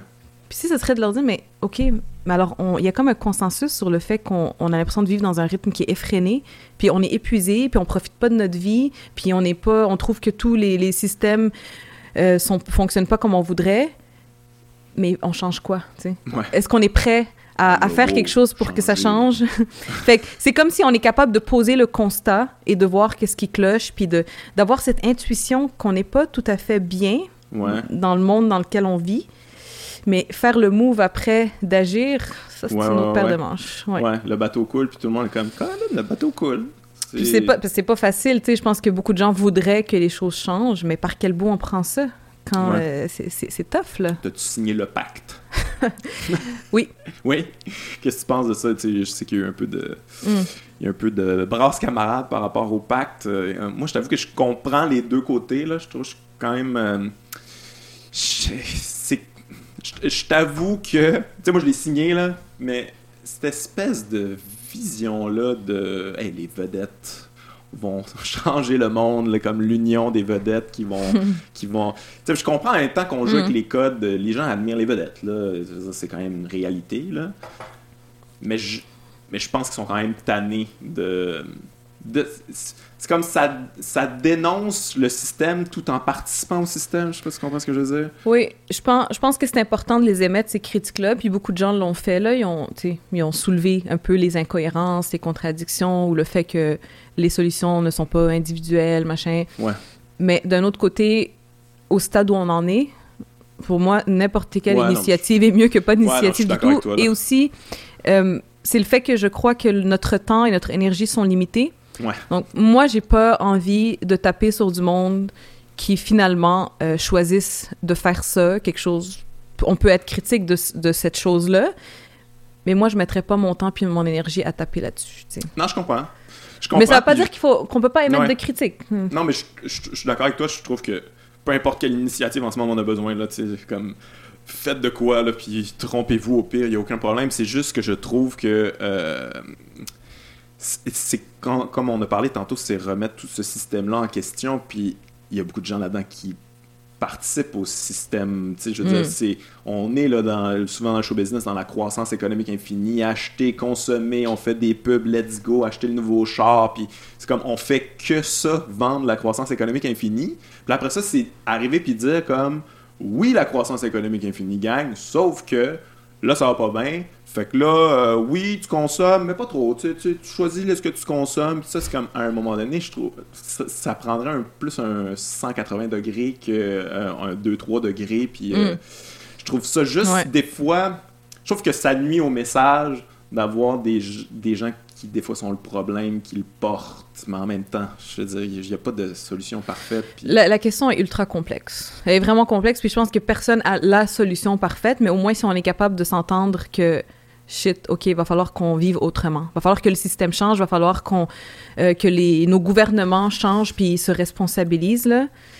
Ça serait un bon, euh, un bon départ, mais moi, j'ai aussi de la difficulté à comme, voir quel angle serait parfait parce que il me semble que tout est à changer, tout est à revoir. Puis on sait même plus de quel bord, euh, par où commencer. On le sait plus. On est comme, OK, fait bon, ben, je vais, je vais arrêter d'utiliser les Ziplocs. Ça a-tu changé quelque chose? Non? Oui, c'est ça. ah, ben, je vais devenir euh, vegan. Ah, mais en même temps, le quinoa, puis la production de tofu, puis la production de lait d'amande.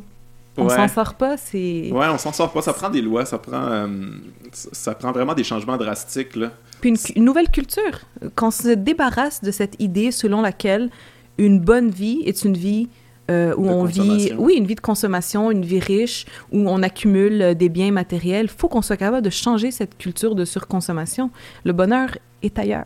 Ouais, ouais, ouais. Non, mais c'est c'est 100% ça. Je veux dire, la deuxième industrie la plus populaire, je pense, c'est l'industrie du vêtement. Comme la, la, comme la mode, comme les gens achètent mm. beaucoup de vêtements. ça, c'est comme un, un, bel exemple d'un gros luxe absurde quand tu y penses. ouais. je veux dire, moi, je suis pas, pas très mode, puis euh, j'ai les mêmes vêtements depuis des années, puis euh, ça, ça, me va, mais je comprends en même temps que, que comme ça serait pour bien déjà ça serait comme changer drastiquement leur manière de vivre là, mm-hmm. pareil c'est comme euh, quand même difficile de, En tout cas, j'ai beaucoup de j'ai beaucoup de compassion puis de sympathie pour, euh, pour les gens qui savent pas à quel bout de prendre ça. Je, je sais pas plus, en fait. Je pense qu'on s'en va dans le mur anyway. Vraiment, je vais pas être plate. Évidemment, ne pas être apathique et ne pas juste être passif puis dire bof. Bah, de toute façon, on est foutu, fait qu'on fait rien. Moi, ça, c'est comme la pire attitude à avoir, là. Euh, puis après ça, une des choses qui m'a beaucoup aidé, moi, c'est de tenter d'avoir une vie que je trouve cohérente avec mes principes. Puis ça compte, tu sais. On a beau dire euh, les choix individuels, machin, je comprends, ça change pas le monde, mais c'est quand même important de se sentir en cohérence avec nos valeurs. Fait que, tu sais, moi qui adore le fashion, la mode, tu sais, tu le vois, là, j'aime m'habiller, j'aime me maquiller, j'aime, euh, tu sais, explorer différents styles vestimentaires. Mais à un moment donné, j'ai réalisé à quel point euh, je, comment dire, je me faisais avoir par ce système de surconsommation. Puis là, j'étais toujours rendue dans les centres d'achat, puis c'était ça mon activité reposante. Mais à un moment donné, j'ai fait, mais non.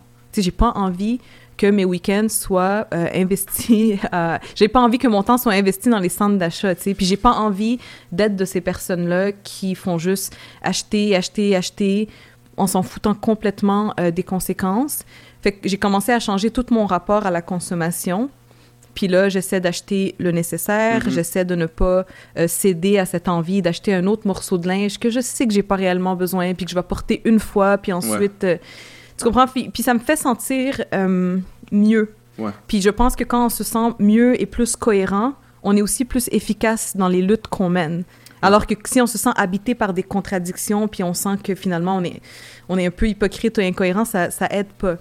Fait Mais le pire, c'est que d'une manière vraiment niaiseuse, là, hmm. comme gérer sa consommation, puis comme avoir une consommation intelligente avec une réflexion, ça rend, ça va être niaiseux ce que je veux dire, mais ça rend la consommation plus excitante, plus fun. Je veux dire, moi, j'achète pas beaucoup de vêtements, OK? Mais quand j'en achète un, j'y pense longtemps, j'évalue, je check c'est fait où, euh, est-ce que ça va me durer longtemps, c'est mhm. important pour moi, tout ça. Puis là, quand finalement ça passe toutes ces étapes-là, puis j'achète quelque chose, je suis le content, là. Ben oui. Je suis vraiment content de ça, tandis qu'avant, comme j'achetais n'importe quoi, bon, c'est des affaires cheap souvent, qui se crapaient après deux lavages, tout ça. Puis, fait tout ça était juste, bon, c'est pas trop long, je consomme plein d'affaires, puis euh, ça fait pas de sens finalement. Mais la consommation, ça doit avoir du sens à quelque part. C'est pas supposé être euh, tout le temps. Euh, puis après ça, je, oh, je sais déjà c'est quoi les critiques là-dessus. C'est que, mais oui, mais il faut avoir de l'argent, puis il faut être privilégié pour avoir le choix d'acheter local, machin. On, on, sait tout ça. On sait. Mais justement, si on a, on est assez nanti pour être capable de faire ce choix-là, faisons-le. Ouais, ouais. Puis en même temps, tu sais, je, je, je, vais quand même jouer l'avocat du diable, c'est que, tu sais, il y a certaines pièces de vêtements, euh, si tu, tu, décides, de, au lieu de t'acheter 8 euh, t-shirts, t'en achètes juste un, puis ça va quand même te coûter moins cher que 8 t-shirts, là, tu tu vas peut-être mhm. en avoir juste euh, un ou deux, mais il va être de qualité, il va durer longtemps, puis tu vas n'auras pas exploité personne dans le processus, ce qui est aussi important quand même. Puis c'est aussi toute cette culture que pour être heureux, faut posséder. Fait que fait que c'est de changer ça aussi, c'est de à, à, notre façon de dire, mais je, je, refuse de me faire avoir par ce, ce type de... C'est ça, ce type de mythe-là. Je ne veux pas contribuer à ce système-là. Fait que c'est de résister à la hauteur de nos moyens. C'est pas facile, puis des fois, on a l'impression que c'est une goutte dans l'océan, mais moi, je me sens plus heureuse que jamais depuis que je tente de mettre en application mes valeurs puis mes principes. Ouais, mais ce qui est plate aussi, c'est que le capitalisme va toujours nous récupérer dans le sens qu'ils vont comprendre comme, OK, vous autres, maintenant, vous essayez de ben consommer de manière responsable, ben tout ça, OK, fait qu'on va mettre des, des, beaux badges, là, ça c'est éco-responsable, puis tout ça, puis ça coûte full cher, puis qu'on comme fuck, on peut s'en sortir à un moment donné, on peut juste être des êtres humains, s'il vous plaît? C'est vraiment tough. C'est tough d'être un humain aujourd'hui. en 2018, là, c'est vraiment tough. Ouais, mais écoute, comme j'ai dit, l'apathie, c'est pas une solution non plus. Non. Fait que oui, les solutions sont imparfaites. Oui, on va se tromper des fois, mais crime, c'est quand même mieux que de juste hausser les épaules mais on se, on se donne pas beaucoup de droit à l'erreur, je trouve. En plus. Tu sais, je veux dire, moi, tu sais, des fois, je critique, puis là, il y a des gens qui me reviennent comme, eh, en tout cas, tu sauras que toi, euh, c'est pas parfait, puis euh, tu sais, telle affaire que t'as acheté, puis quand tu fais ça, ça, c'est comme, hey, je le sais, là. J'essaie juste d'être un, être humain décent, j'essaie d'inspirer ça chez tout le monde, mhm. puis j'aimerais ça qu'on ait ces rapports-là, puis ces réflexions-là. Je suis pas en train de dire qu'on est parfait, là. Il y a personne mm. qui est parfait. C'est impossible d'être parfait, là, là-dedans. Faut s'autoriser la confusion, faut s'autoriser euh, le fait qu'on va se planter royalement par moment, puis c'est ça qui nous fait grandir, et c'est ça qui nous rend après ça encore plus efficaces. Le fait qu'on ait appris de certaines erreurs, puis le fait d'être un peu confus, puis pas sûr de nos positions, puis c'est pas une lacune, là. C'est pas une lacune, au contraire, c'est preuve que tu es une personne qui se questionne, qui tente de faire la bonne chose. Moi, les gens que je crains davantage, c'est ceux qui ont des grosses certitudes, puis qui, qui dérogent jamais à ça, puis qui donnent l'impression de tout connaître. Mm-hmm. C'est plus de ça qu'il faut se méfier. Ouais, ouais, ouais. J'ai l'impression que des fois, on est il y, en a qui sont un peu dans le signalement de la vertu. Là, fait que c'est pour ça que quand tu, tu, propages ça, une espèce de morale, c'est sûr que les gens ils se sentent attaqués, puis toi, t'es pas parfait. sais. Mais, mm. euh, mais euh, ouais, c'est toujours, euh, toujours des questionnements. D'ailleurs, parlant de questionnements, je... toi, t'es, es, vegan, c'est ça? Oui. Ça fait-tu longtemps?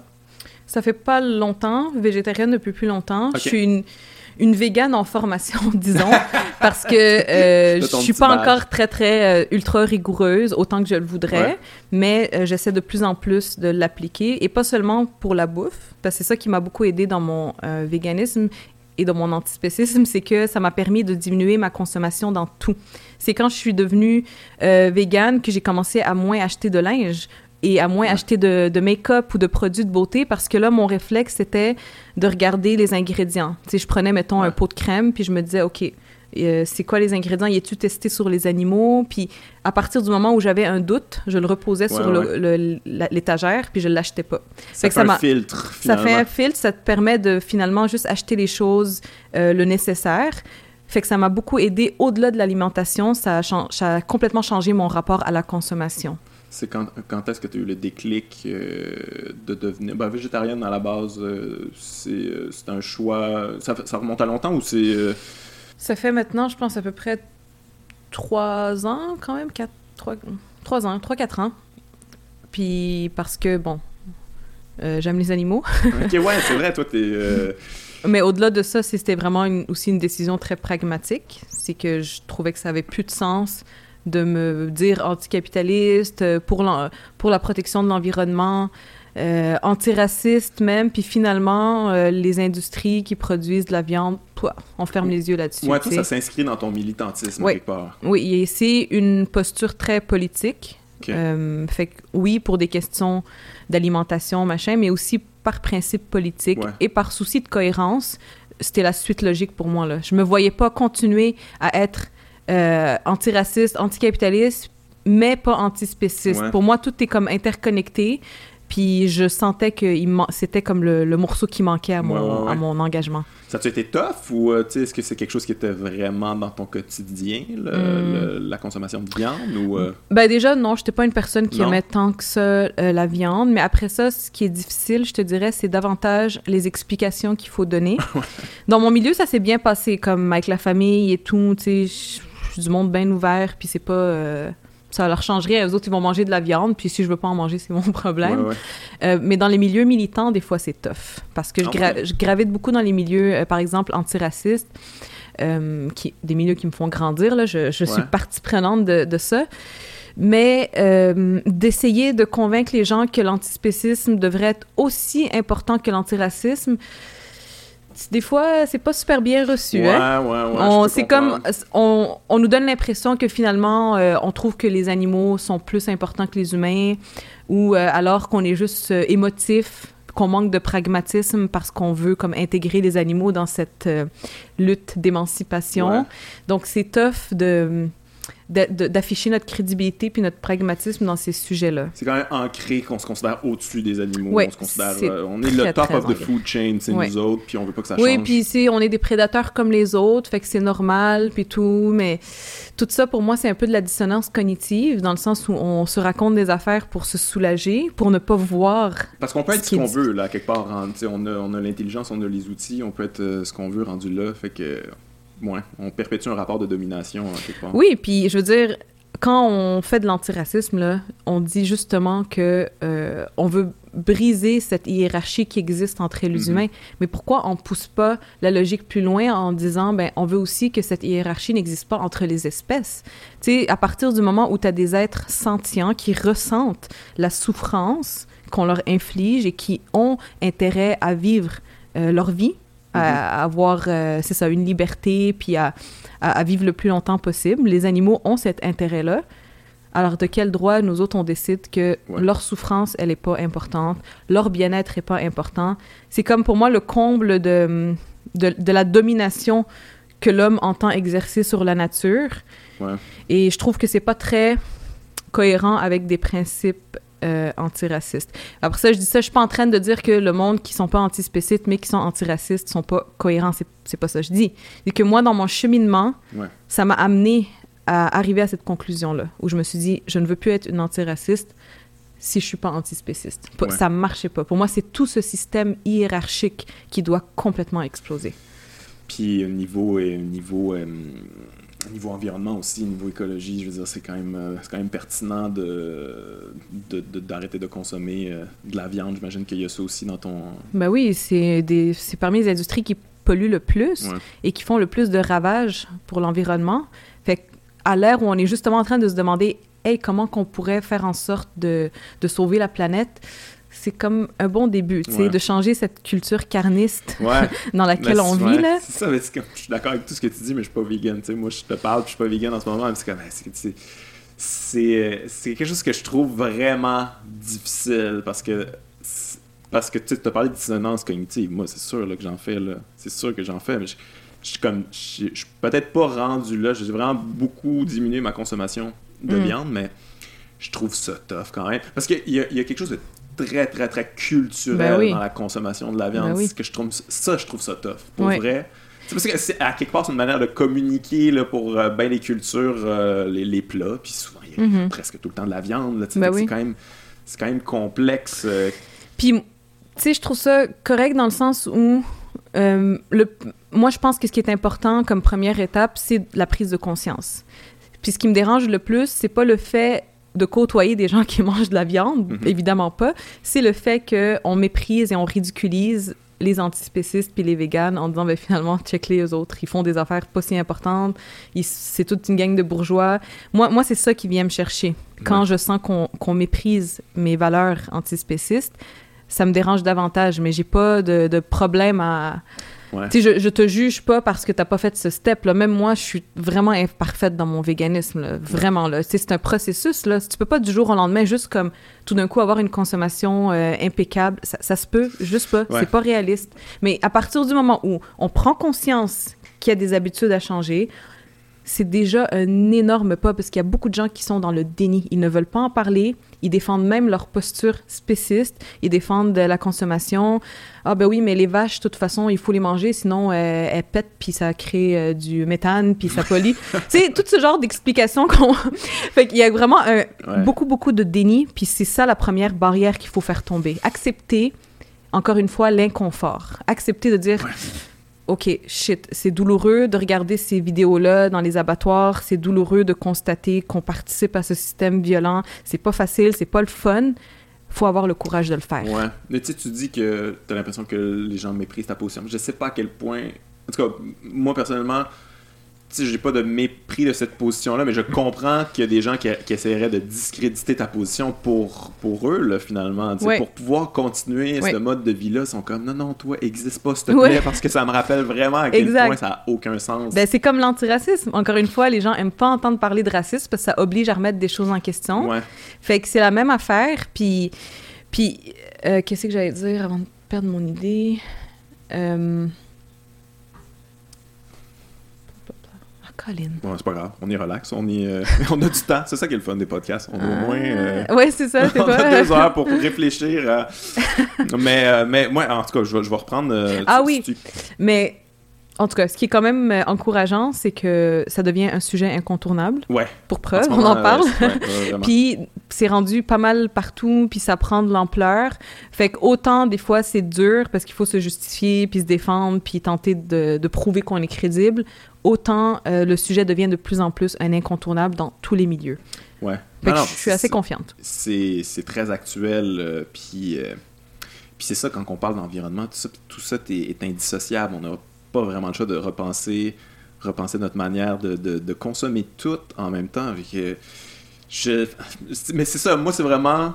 Ça, ça, ça, me confonde beaucoup parce que ça me rappelle, ok, tu sais, j'en ai, des, des, des, habitudes de consommation très bourgeoises. Finalement, c'est un gros privilège de, de consommer un animal quand tu penses à ça. Un privilège, c'est comme une domination. C'est comme moi, j'ai ce pouvoir-là je vais l'utiliser parce que ça goûte bon. C'est euh, hallucinant quand même. Mais puis tu sais, moi je suis pas en train de dire que ceux qui ont pas de cash puis qui sont très pauvres devraient euh, se préoccuper de ce que de pas manger de la viande. Ben ouais, il y a ça quand même. Hein. C'est pas ça. Je sais qu'il y a des rapports de classe, j'ai conscience de tout ça. Mais beaucoup de détracteurs du véganisme sont des personnes qui sont pas nécessairement les plus démunies financièrement. Exact. Et ils se cachent derrière les personnes qui sont pauvres. Ouais, exact. Pour dire genre. Regarde, lui, il a pas le choix d'en manger. fait que. c'est ça. Puis il m'a cuisiné ça. Il est, assez fin, c'est assez bon. Je suis pas cruelle, là. Je suis pas en train de dire, euh, toi, t'as des problèmes de santé, il euh, faut que tu manges de la viande. Je m'en fous, mange-en pas. Toi, t'es pauvre. Je pense.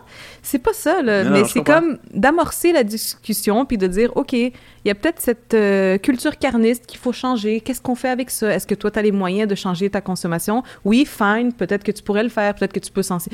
Tu comprends? C'est mais c'est, c'est, euh, tu sais, quand on parle de, de révolution, là, tantôt, là, ça, là, c'en est une grosse, c'est, c'est, quand tu réfléchis, le pauvre vrai, c'est comme arriver, comme, juste, juste vous dire, les Français, euh, votre cuisine, comme, non, ça, il n'y en a plus de ça.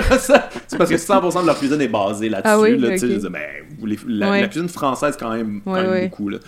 Euh, c'est des, des, viandes, des grosses sauces, là, puis tout ça, puis ils utilisent tout de l'animal, ça mange des tripes, ça mange de tout. C'est quand même, c'est ça, culturellement, c'est quand même révolutionnaire pour eux autres de faire comme enlever ça. Ça ne fonctionne plus. plus Mais comment on fait pour que dans notre tête, on ait ces images d'animaux qui sont juste tellement violentés. Mais les gens n'ont pas ces images-là en tête. Là. Mais on les a tous vus à un moment ou à un autre. sais, même, mettons, par exemple, le foie gras, la façon que les canards se font gaver, ou la façon que les poulets se font comme euh, couper le bec, euh, la façon que les animaux sont accrochés par leurs pattes, euh, toute la terreur, puis le fait qu'ils soient entassés les uns sur les autres. Je, ne pense pas que c'est frivole de dire que je veux pas vivre dans une société où ça c'est acceptable. Pour moi, c'est pas secondaire. Ça vient pas après toutes les autres oppressions.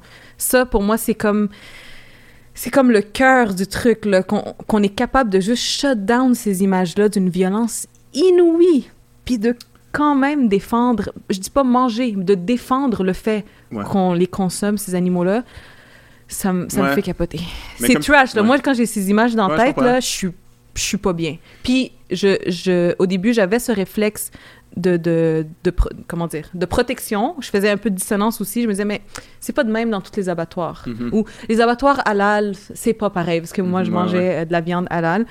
Puis j'avais tout, tout, le temps une excuse. Tout le temps, tout le temps, tout le temps. Pour me rassurer. Mm-hmm. Mais à un moment donné, je fais, je, je veux plus me rassurer. Je veux confronter la réalité puis agir en conséquence. Ouais. Mais je pense que, c'est comme je te disais, c'est culturel. Puis la culture, ça peut être très, très fort. comme quand les gens été élevés dans quelque chose, puis que c'est depuis des, des, des, des, fois des centaines d'années, des millénaires, là, qui mangent tout le temps ça, ces plats préparés-là.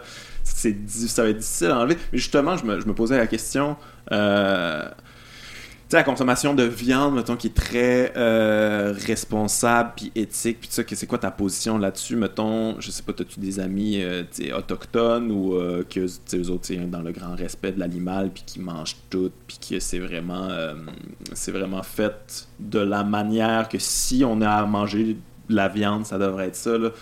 As-tu ta position par rapport à ça? T'es-tu plus es-tu flexible ou t'es hmm. comme, t'es comme ah, ben, c'est complexe, mais c'est sûr que ma réflexion puis mes, mes choix euh, sont beaucoup influencés par le système dans lequel on vit, le système de surconsommation.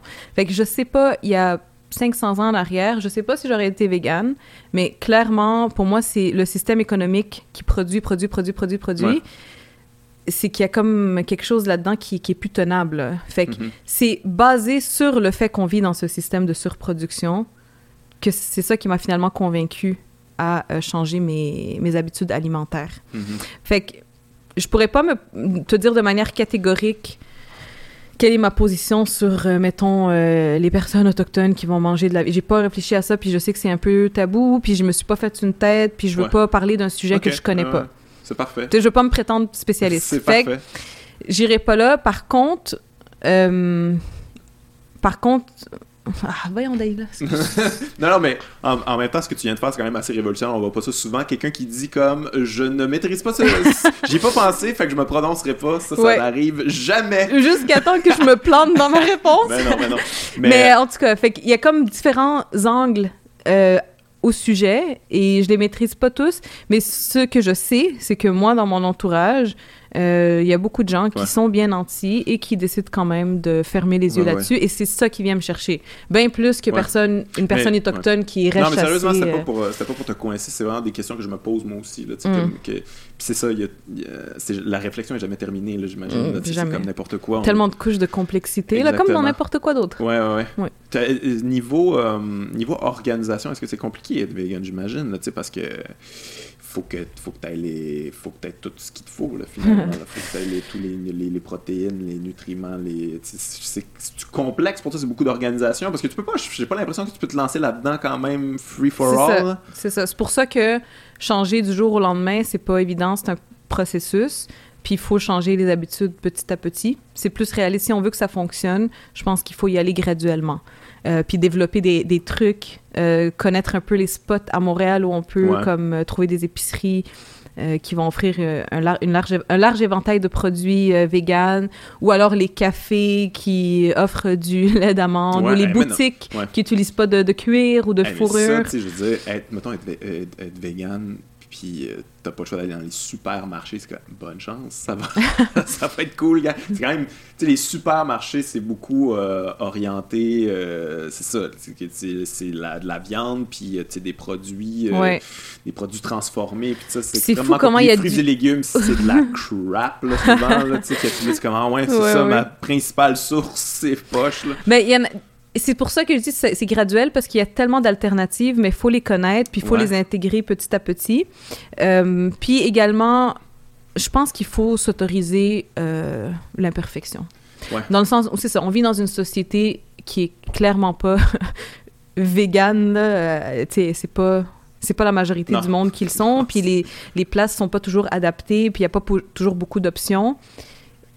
Et donc, je pense pas qu'il faut être moralisateur puis s'attendre à ce que les véganes soient parfaites. C'est moi, des fois, j'ai ce stress-là. Je suis dans une place, un souper, puis là, je- il y a pas beaucoup d'options pour moi, mais là, je me dis, OK, ben, je vais tricher un peu, je vais manger telle affaire avec euh, un peu de fromage. Puis là, je me dis, ah ben non, tu sais, tout le monde va me regarder, puis tout le monde va dire, ah, c'est qui est Ah hypocrite. ouais, Fait je que- pense à ça. Fait que il faut se débarrasser de ça aussi. tu sais. Faut, faut quand même, on- faut qu'on soit indulgents les uns envers les autres. On fait tous de notre mieux.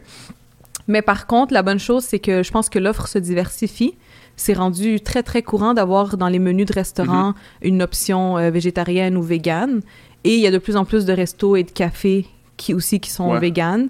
Donc, euh, honnêtement, c'est plus si dur que ça à Montréal. C'est vraiment faisable. Ah ouais, ok. Quand on a le temps puis euh, la santé physique et mentale pour faire les recherches. Ouais, ouais, ouais. Parce qu'encore une fois, je veux pas, je veux pas ignorer le rapport de classe qui existe Mhm. Non, là-dedans. non, c'est- totalement. Mais euh, justement, toi, quand tu voyages, c'est quoi ton, comment tu fais, est-ce que tu voyages un peu Mm. ou euh, quand tu vas à l'extérieur, c'est quand même, il y, a- il y a des pays dans lesquels tu vas, il y a pas là, la petite option. là, Mais moi, ce qui m'aidait, ouais. c'est que déjà, je mangeais juste de la viande halal avant. Donc, euh, quand j'allais dans les restos, c'était rare que je mangeais de la viande ou du poulet parce que souvent, c'était pas halal. Ok, ouais. Fait que je suis déjà habituée de rechercher ah ouais. les options végétariennes. ouais, ouais. Puis vois. dans la bouffe libanaise aussi, euh, ce que bon, ma mère cuisine beaucoup, fait que j'ai grandi euh, avec tous les mets libanais et tout ça. Puis il y a beaucoup d'options qui sont déjà sans viande, sans poulet. Ok, puis- ok. Fait que c'était pas c'était pas si dur que ça pour moi. Ouais, mais c'est ça, c'est une affaire que j'ai- je, je découvre de plus en plus que.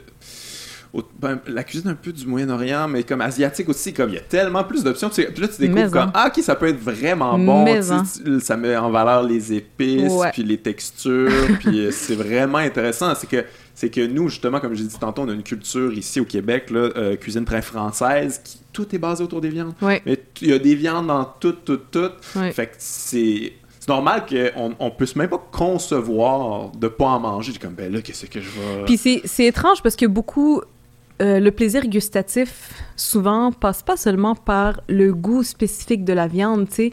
On, on comment dire on prend plaisir à manger des choses beaucoup à cause de leur texture, de leur couleur, de leur senteur, de, du mélange avec. Tu comprends? Fait que c'est tout ça qu'on est aujourd'hui capable de reproduire Mhm. dans un mets qui, qui est vegan. Et donc, le plaisir gu- gustatif, il est là. Ouais, Mais il y a ouais. beaucoup de gens qui ont cette crainte que finalement, s'ils arrêtent de manger de la viande, ils vont manger des choses qui sont plates. Ouais. C'est pas le cas du tout, là. Ah, c'est pas le cas. Euh, tu sais, comme moi, j'ai, à un moment donné, j'ai. Pour accommoder quelqu'un, en fait, là, tu sais, j'ai, fait un, un pâté euh, chinois à- aux lentilles. Mm.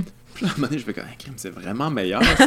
ok, l'affaire qui me gossait dans le pâté chinois, c'est le, le, le chewy, le, le, des morceaux de cartilage. Comme, enlevons ça. Puis dorénavant, je fais toujours ça, tu sais. comme Bon. Je trouve ça vraiment meilleur. Mais, euh, mais oui, c'est ça, des options, il y en a. Puis Ouais. euh, on a l'impression qu'il faut vraiment euh, se creuser la tête. Puis, euh, puis oui, il faut se creuser la tête au début, mais euh, c'est quand même pas si compliqué que ça. C'est faisable, honnêtement, là. Ouais. Puis là, il y a de plus en plus. Je sais pas si tu as vu ça. T'as-tu vu les.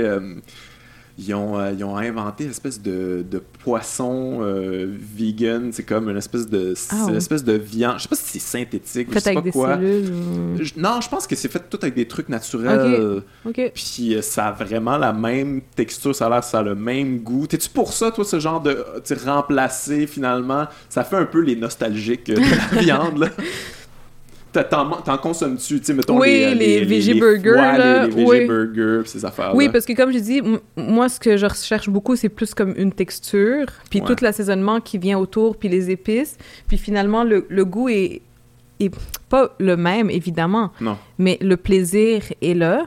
Puis euh, là, c'est- quand même agréable. Fait que moi, j'y vois pas de problème parce qu'on est quand même habitué à ce genre de, de choses-là. Fait que si on trouve des alternatives, puis que ça peut convaincre des gens de cheminer Ouais. vers de nouvelles euh, habitudes, why not? Écoute, je vais, je, vais, je, vais, je vais cheminer, je vais continuer à cheminer. Mais je pense, tu sais, je vais, je, vais, je vais y arriver éventuellement. C'est quelque chose que je- on, on jase souvent, moi puis ma blonde. C'est quand même, c'est ça, c'est des, des longues réflexions. Puis euh, des fois, à un moment donné, c'est des petits déclics aussi. C'est des petites affaires que tu allumes sur un truc, puis tu fais comme, ok, non, il y y y a des points de non-retour à un moment donné. Moi, je suis encore dans la réduction de ma consommation. Je suis pas encore prêt à, à Mhm. faire le step, mais je vais le faire euh, éventuellement. Fair enough. Puis tu vois, euh, dans mon cas, c'était beaucoup, comme j'ai dit, d'un point de vue politique, où je ressentais cette urgence euh, de m'assumer comme végane pour marquer aussi un point, pour faire un statement en quelque sorte. Fait que peut-être que pour moi, le processus est arrivé plus vite à cause de, cette, Ouais. euh, de Ben, a mon, de mon identité part, de ouais. militante, exactement. Puis ça me permet de juste comme provoquer des discussions. Parce Ouais. qu'immanquablement, mes amis maintenant, ils le savent. Fait qu'ils vont euh, tout le temps s'assurer d'avoir une option pour moi dans les soupers ou carrément s'assurer que tout le souper euh, soit sans viande. Fait que ça, ça amène aussi de belles conversations. Mhm. Puis il y a une, une espèce de, de citation qu'on qu'on utilise souvent dans les milieux antispécistes qui est celle qu'on peut pas défendre ceux qu'on mange. Puis pour moi, c'était ça. C'est qu'à un moment donné, OK, je veux défendre les animaux, je veux plus qu'ils souffrent de cette façon, leur bien-être m'importe, mais comment je pourrais avoir un morceau de vache dans mon assiette, tu sais? Ouais, Fait que ouais, ouais. il a, Non, fallu que, ça, il a fallu que je tranche puis que je me dise, OK, je veux défendre les animaux, ben je vais arrêter de les consommer. Ben, c'est très conséquente, bravo, très intègre. J'essaye. Euh, Ben non, mais pour vrai, c'est quand même un, un gros move à faire. C'est quand même pas si évident que ça. Tu le dis comme, euh, tu sais, je veux dire, t'as fait ça. Puis ça fait, ça fait un petit moment, fait que tu l'as intégré, mais c'est quand même, c'est des gros gros moves là. Puis, tu sais, tu es dans les milieux militants, progressistes, puis ça, c'est vrai, c'est un des sujets tabous là. si mais tu pars ça dans une conversation, on est bon Surtout pour un si deux t'as le heures. culot de dire que pour toi, c'est aussi important que euh, de défendre les animaux, c'est aussi important que défendre Ouais. les humains, puis que le bien-être des animaux est aussi important que celui des êtres humains. C'est tough. hein. Ouais. quand tu mets les deux à égalité, c'est comme on n'aime pas ça. Genre, on aime continuer à penser qu'on est une coche au-dessus des animaux. Ouais. Ça, ça génère des discussions, mais on a eu une en fait là, fait que Ouais. euh, non mais c'était vraiment intéressant. Euh, ben merci Dalila, on a fait quand même pas mal de, de temps. Euh, je, suis vraiment content d'avoir reçu. Je, suis content qu'on ait pu euh, jaser, on a qu'on ait jasé de ton procès, puis je- on en parlait euh, hors d'onde, mais j'ai pas eu l'impression qu'on a vu beaucoup ça dans les médias. On dirait qu'on parle beaucoup de toi dans les médias pour des trucs euh, plus négatifs, plus euh, plus dans la confrontation, puis tout ça. Mais crime ça, c'est positif, puis Ouais. je trouve qu'on devrait on devrait le souligner. Mais moi, j'en profite pour souligner que je pense qu'il y a quand même des choses qui changent, puis que les esprits s'ouvrent un peu, puis que je suis très, très optimiste et contente parce qu'on m'invite de plus en plus pour toutes sortes de sujets. Féminisme, véganisme, euh, littérature. Donc, c'est quand même le fun de voir que, euh, en tout cas, moi, je me sens exister de plus en plus Ouais. comme à part entière et pas juste comme femme musulmane qui porte un voile.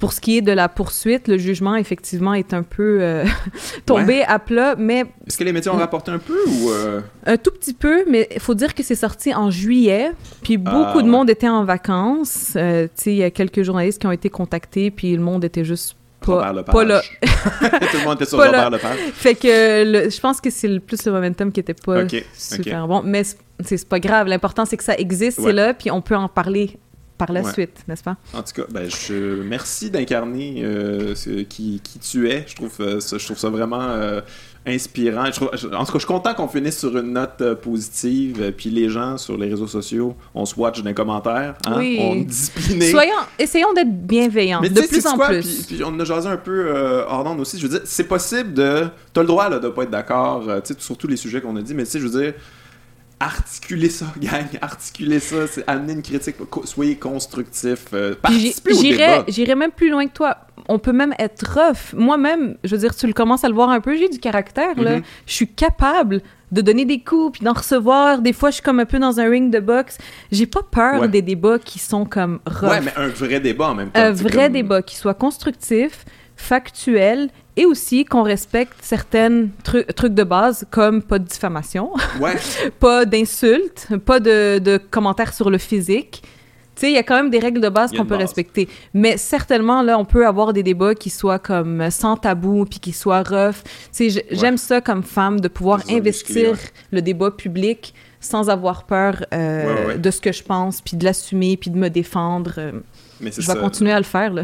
Ayez un peu de décence, gang. Mais c'est ça, parce que souvent, quand les gens ils sont comme vraiment insultants, puis dans la diffamation, c'est rough, trop rough dès le départ, à quel point c'est un refus? C'est un refus d'échanger, de, dialoguer, de débattre. C'est comme, euh, tu sais, je, vais te traiter de conne, puis genre, ok, mais qu'est-ce que tu penses qui va arriver avec ça? Il va rien arriver, là. Il va, tu vas juste avoir lancé de la haine. Tu vas peut-être en, recevoir en retour, mais il n'y aura pas un vrai échange. Fait que si vous voulez échanger, je pense que c'est la base de l'humanité à quelque part, là, échanger, là. Ce qu'on fait en ce moment, là. Tout le monde recherche ça.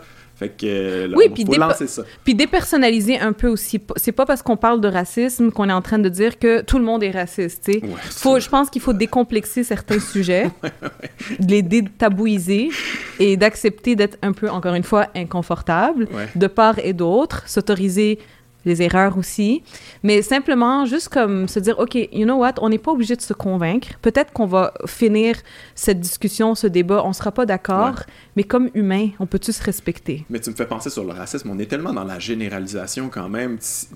Puis c'est sûr que tu as entendu ça là, dans des milieux progressistes, là, des gens qui disaient comme, euh, ouais, mais là, tu sais, le, le, racisme, on peut-tu s'entendre au moins pour dire qu'il n'y a pas ça au Québec? Comme, c'est quoi cette généralisation-là? C'est quand même... Euh, quand même hallucinant qu'on puisse. Euh, tu sais, on aime ça.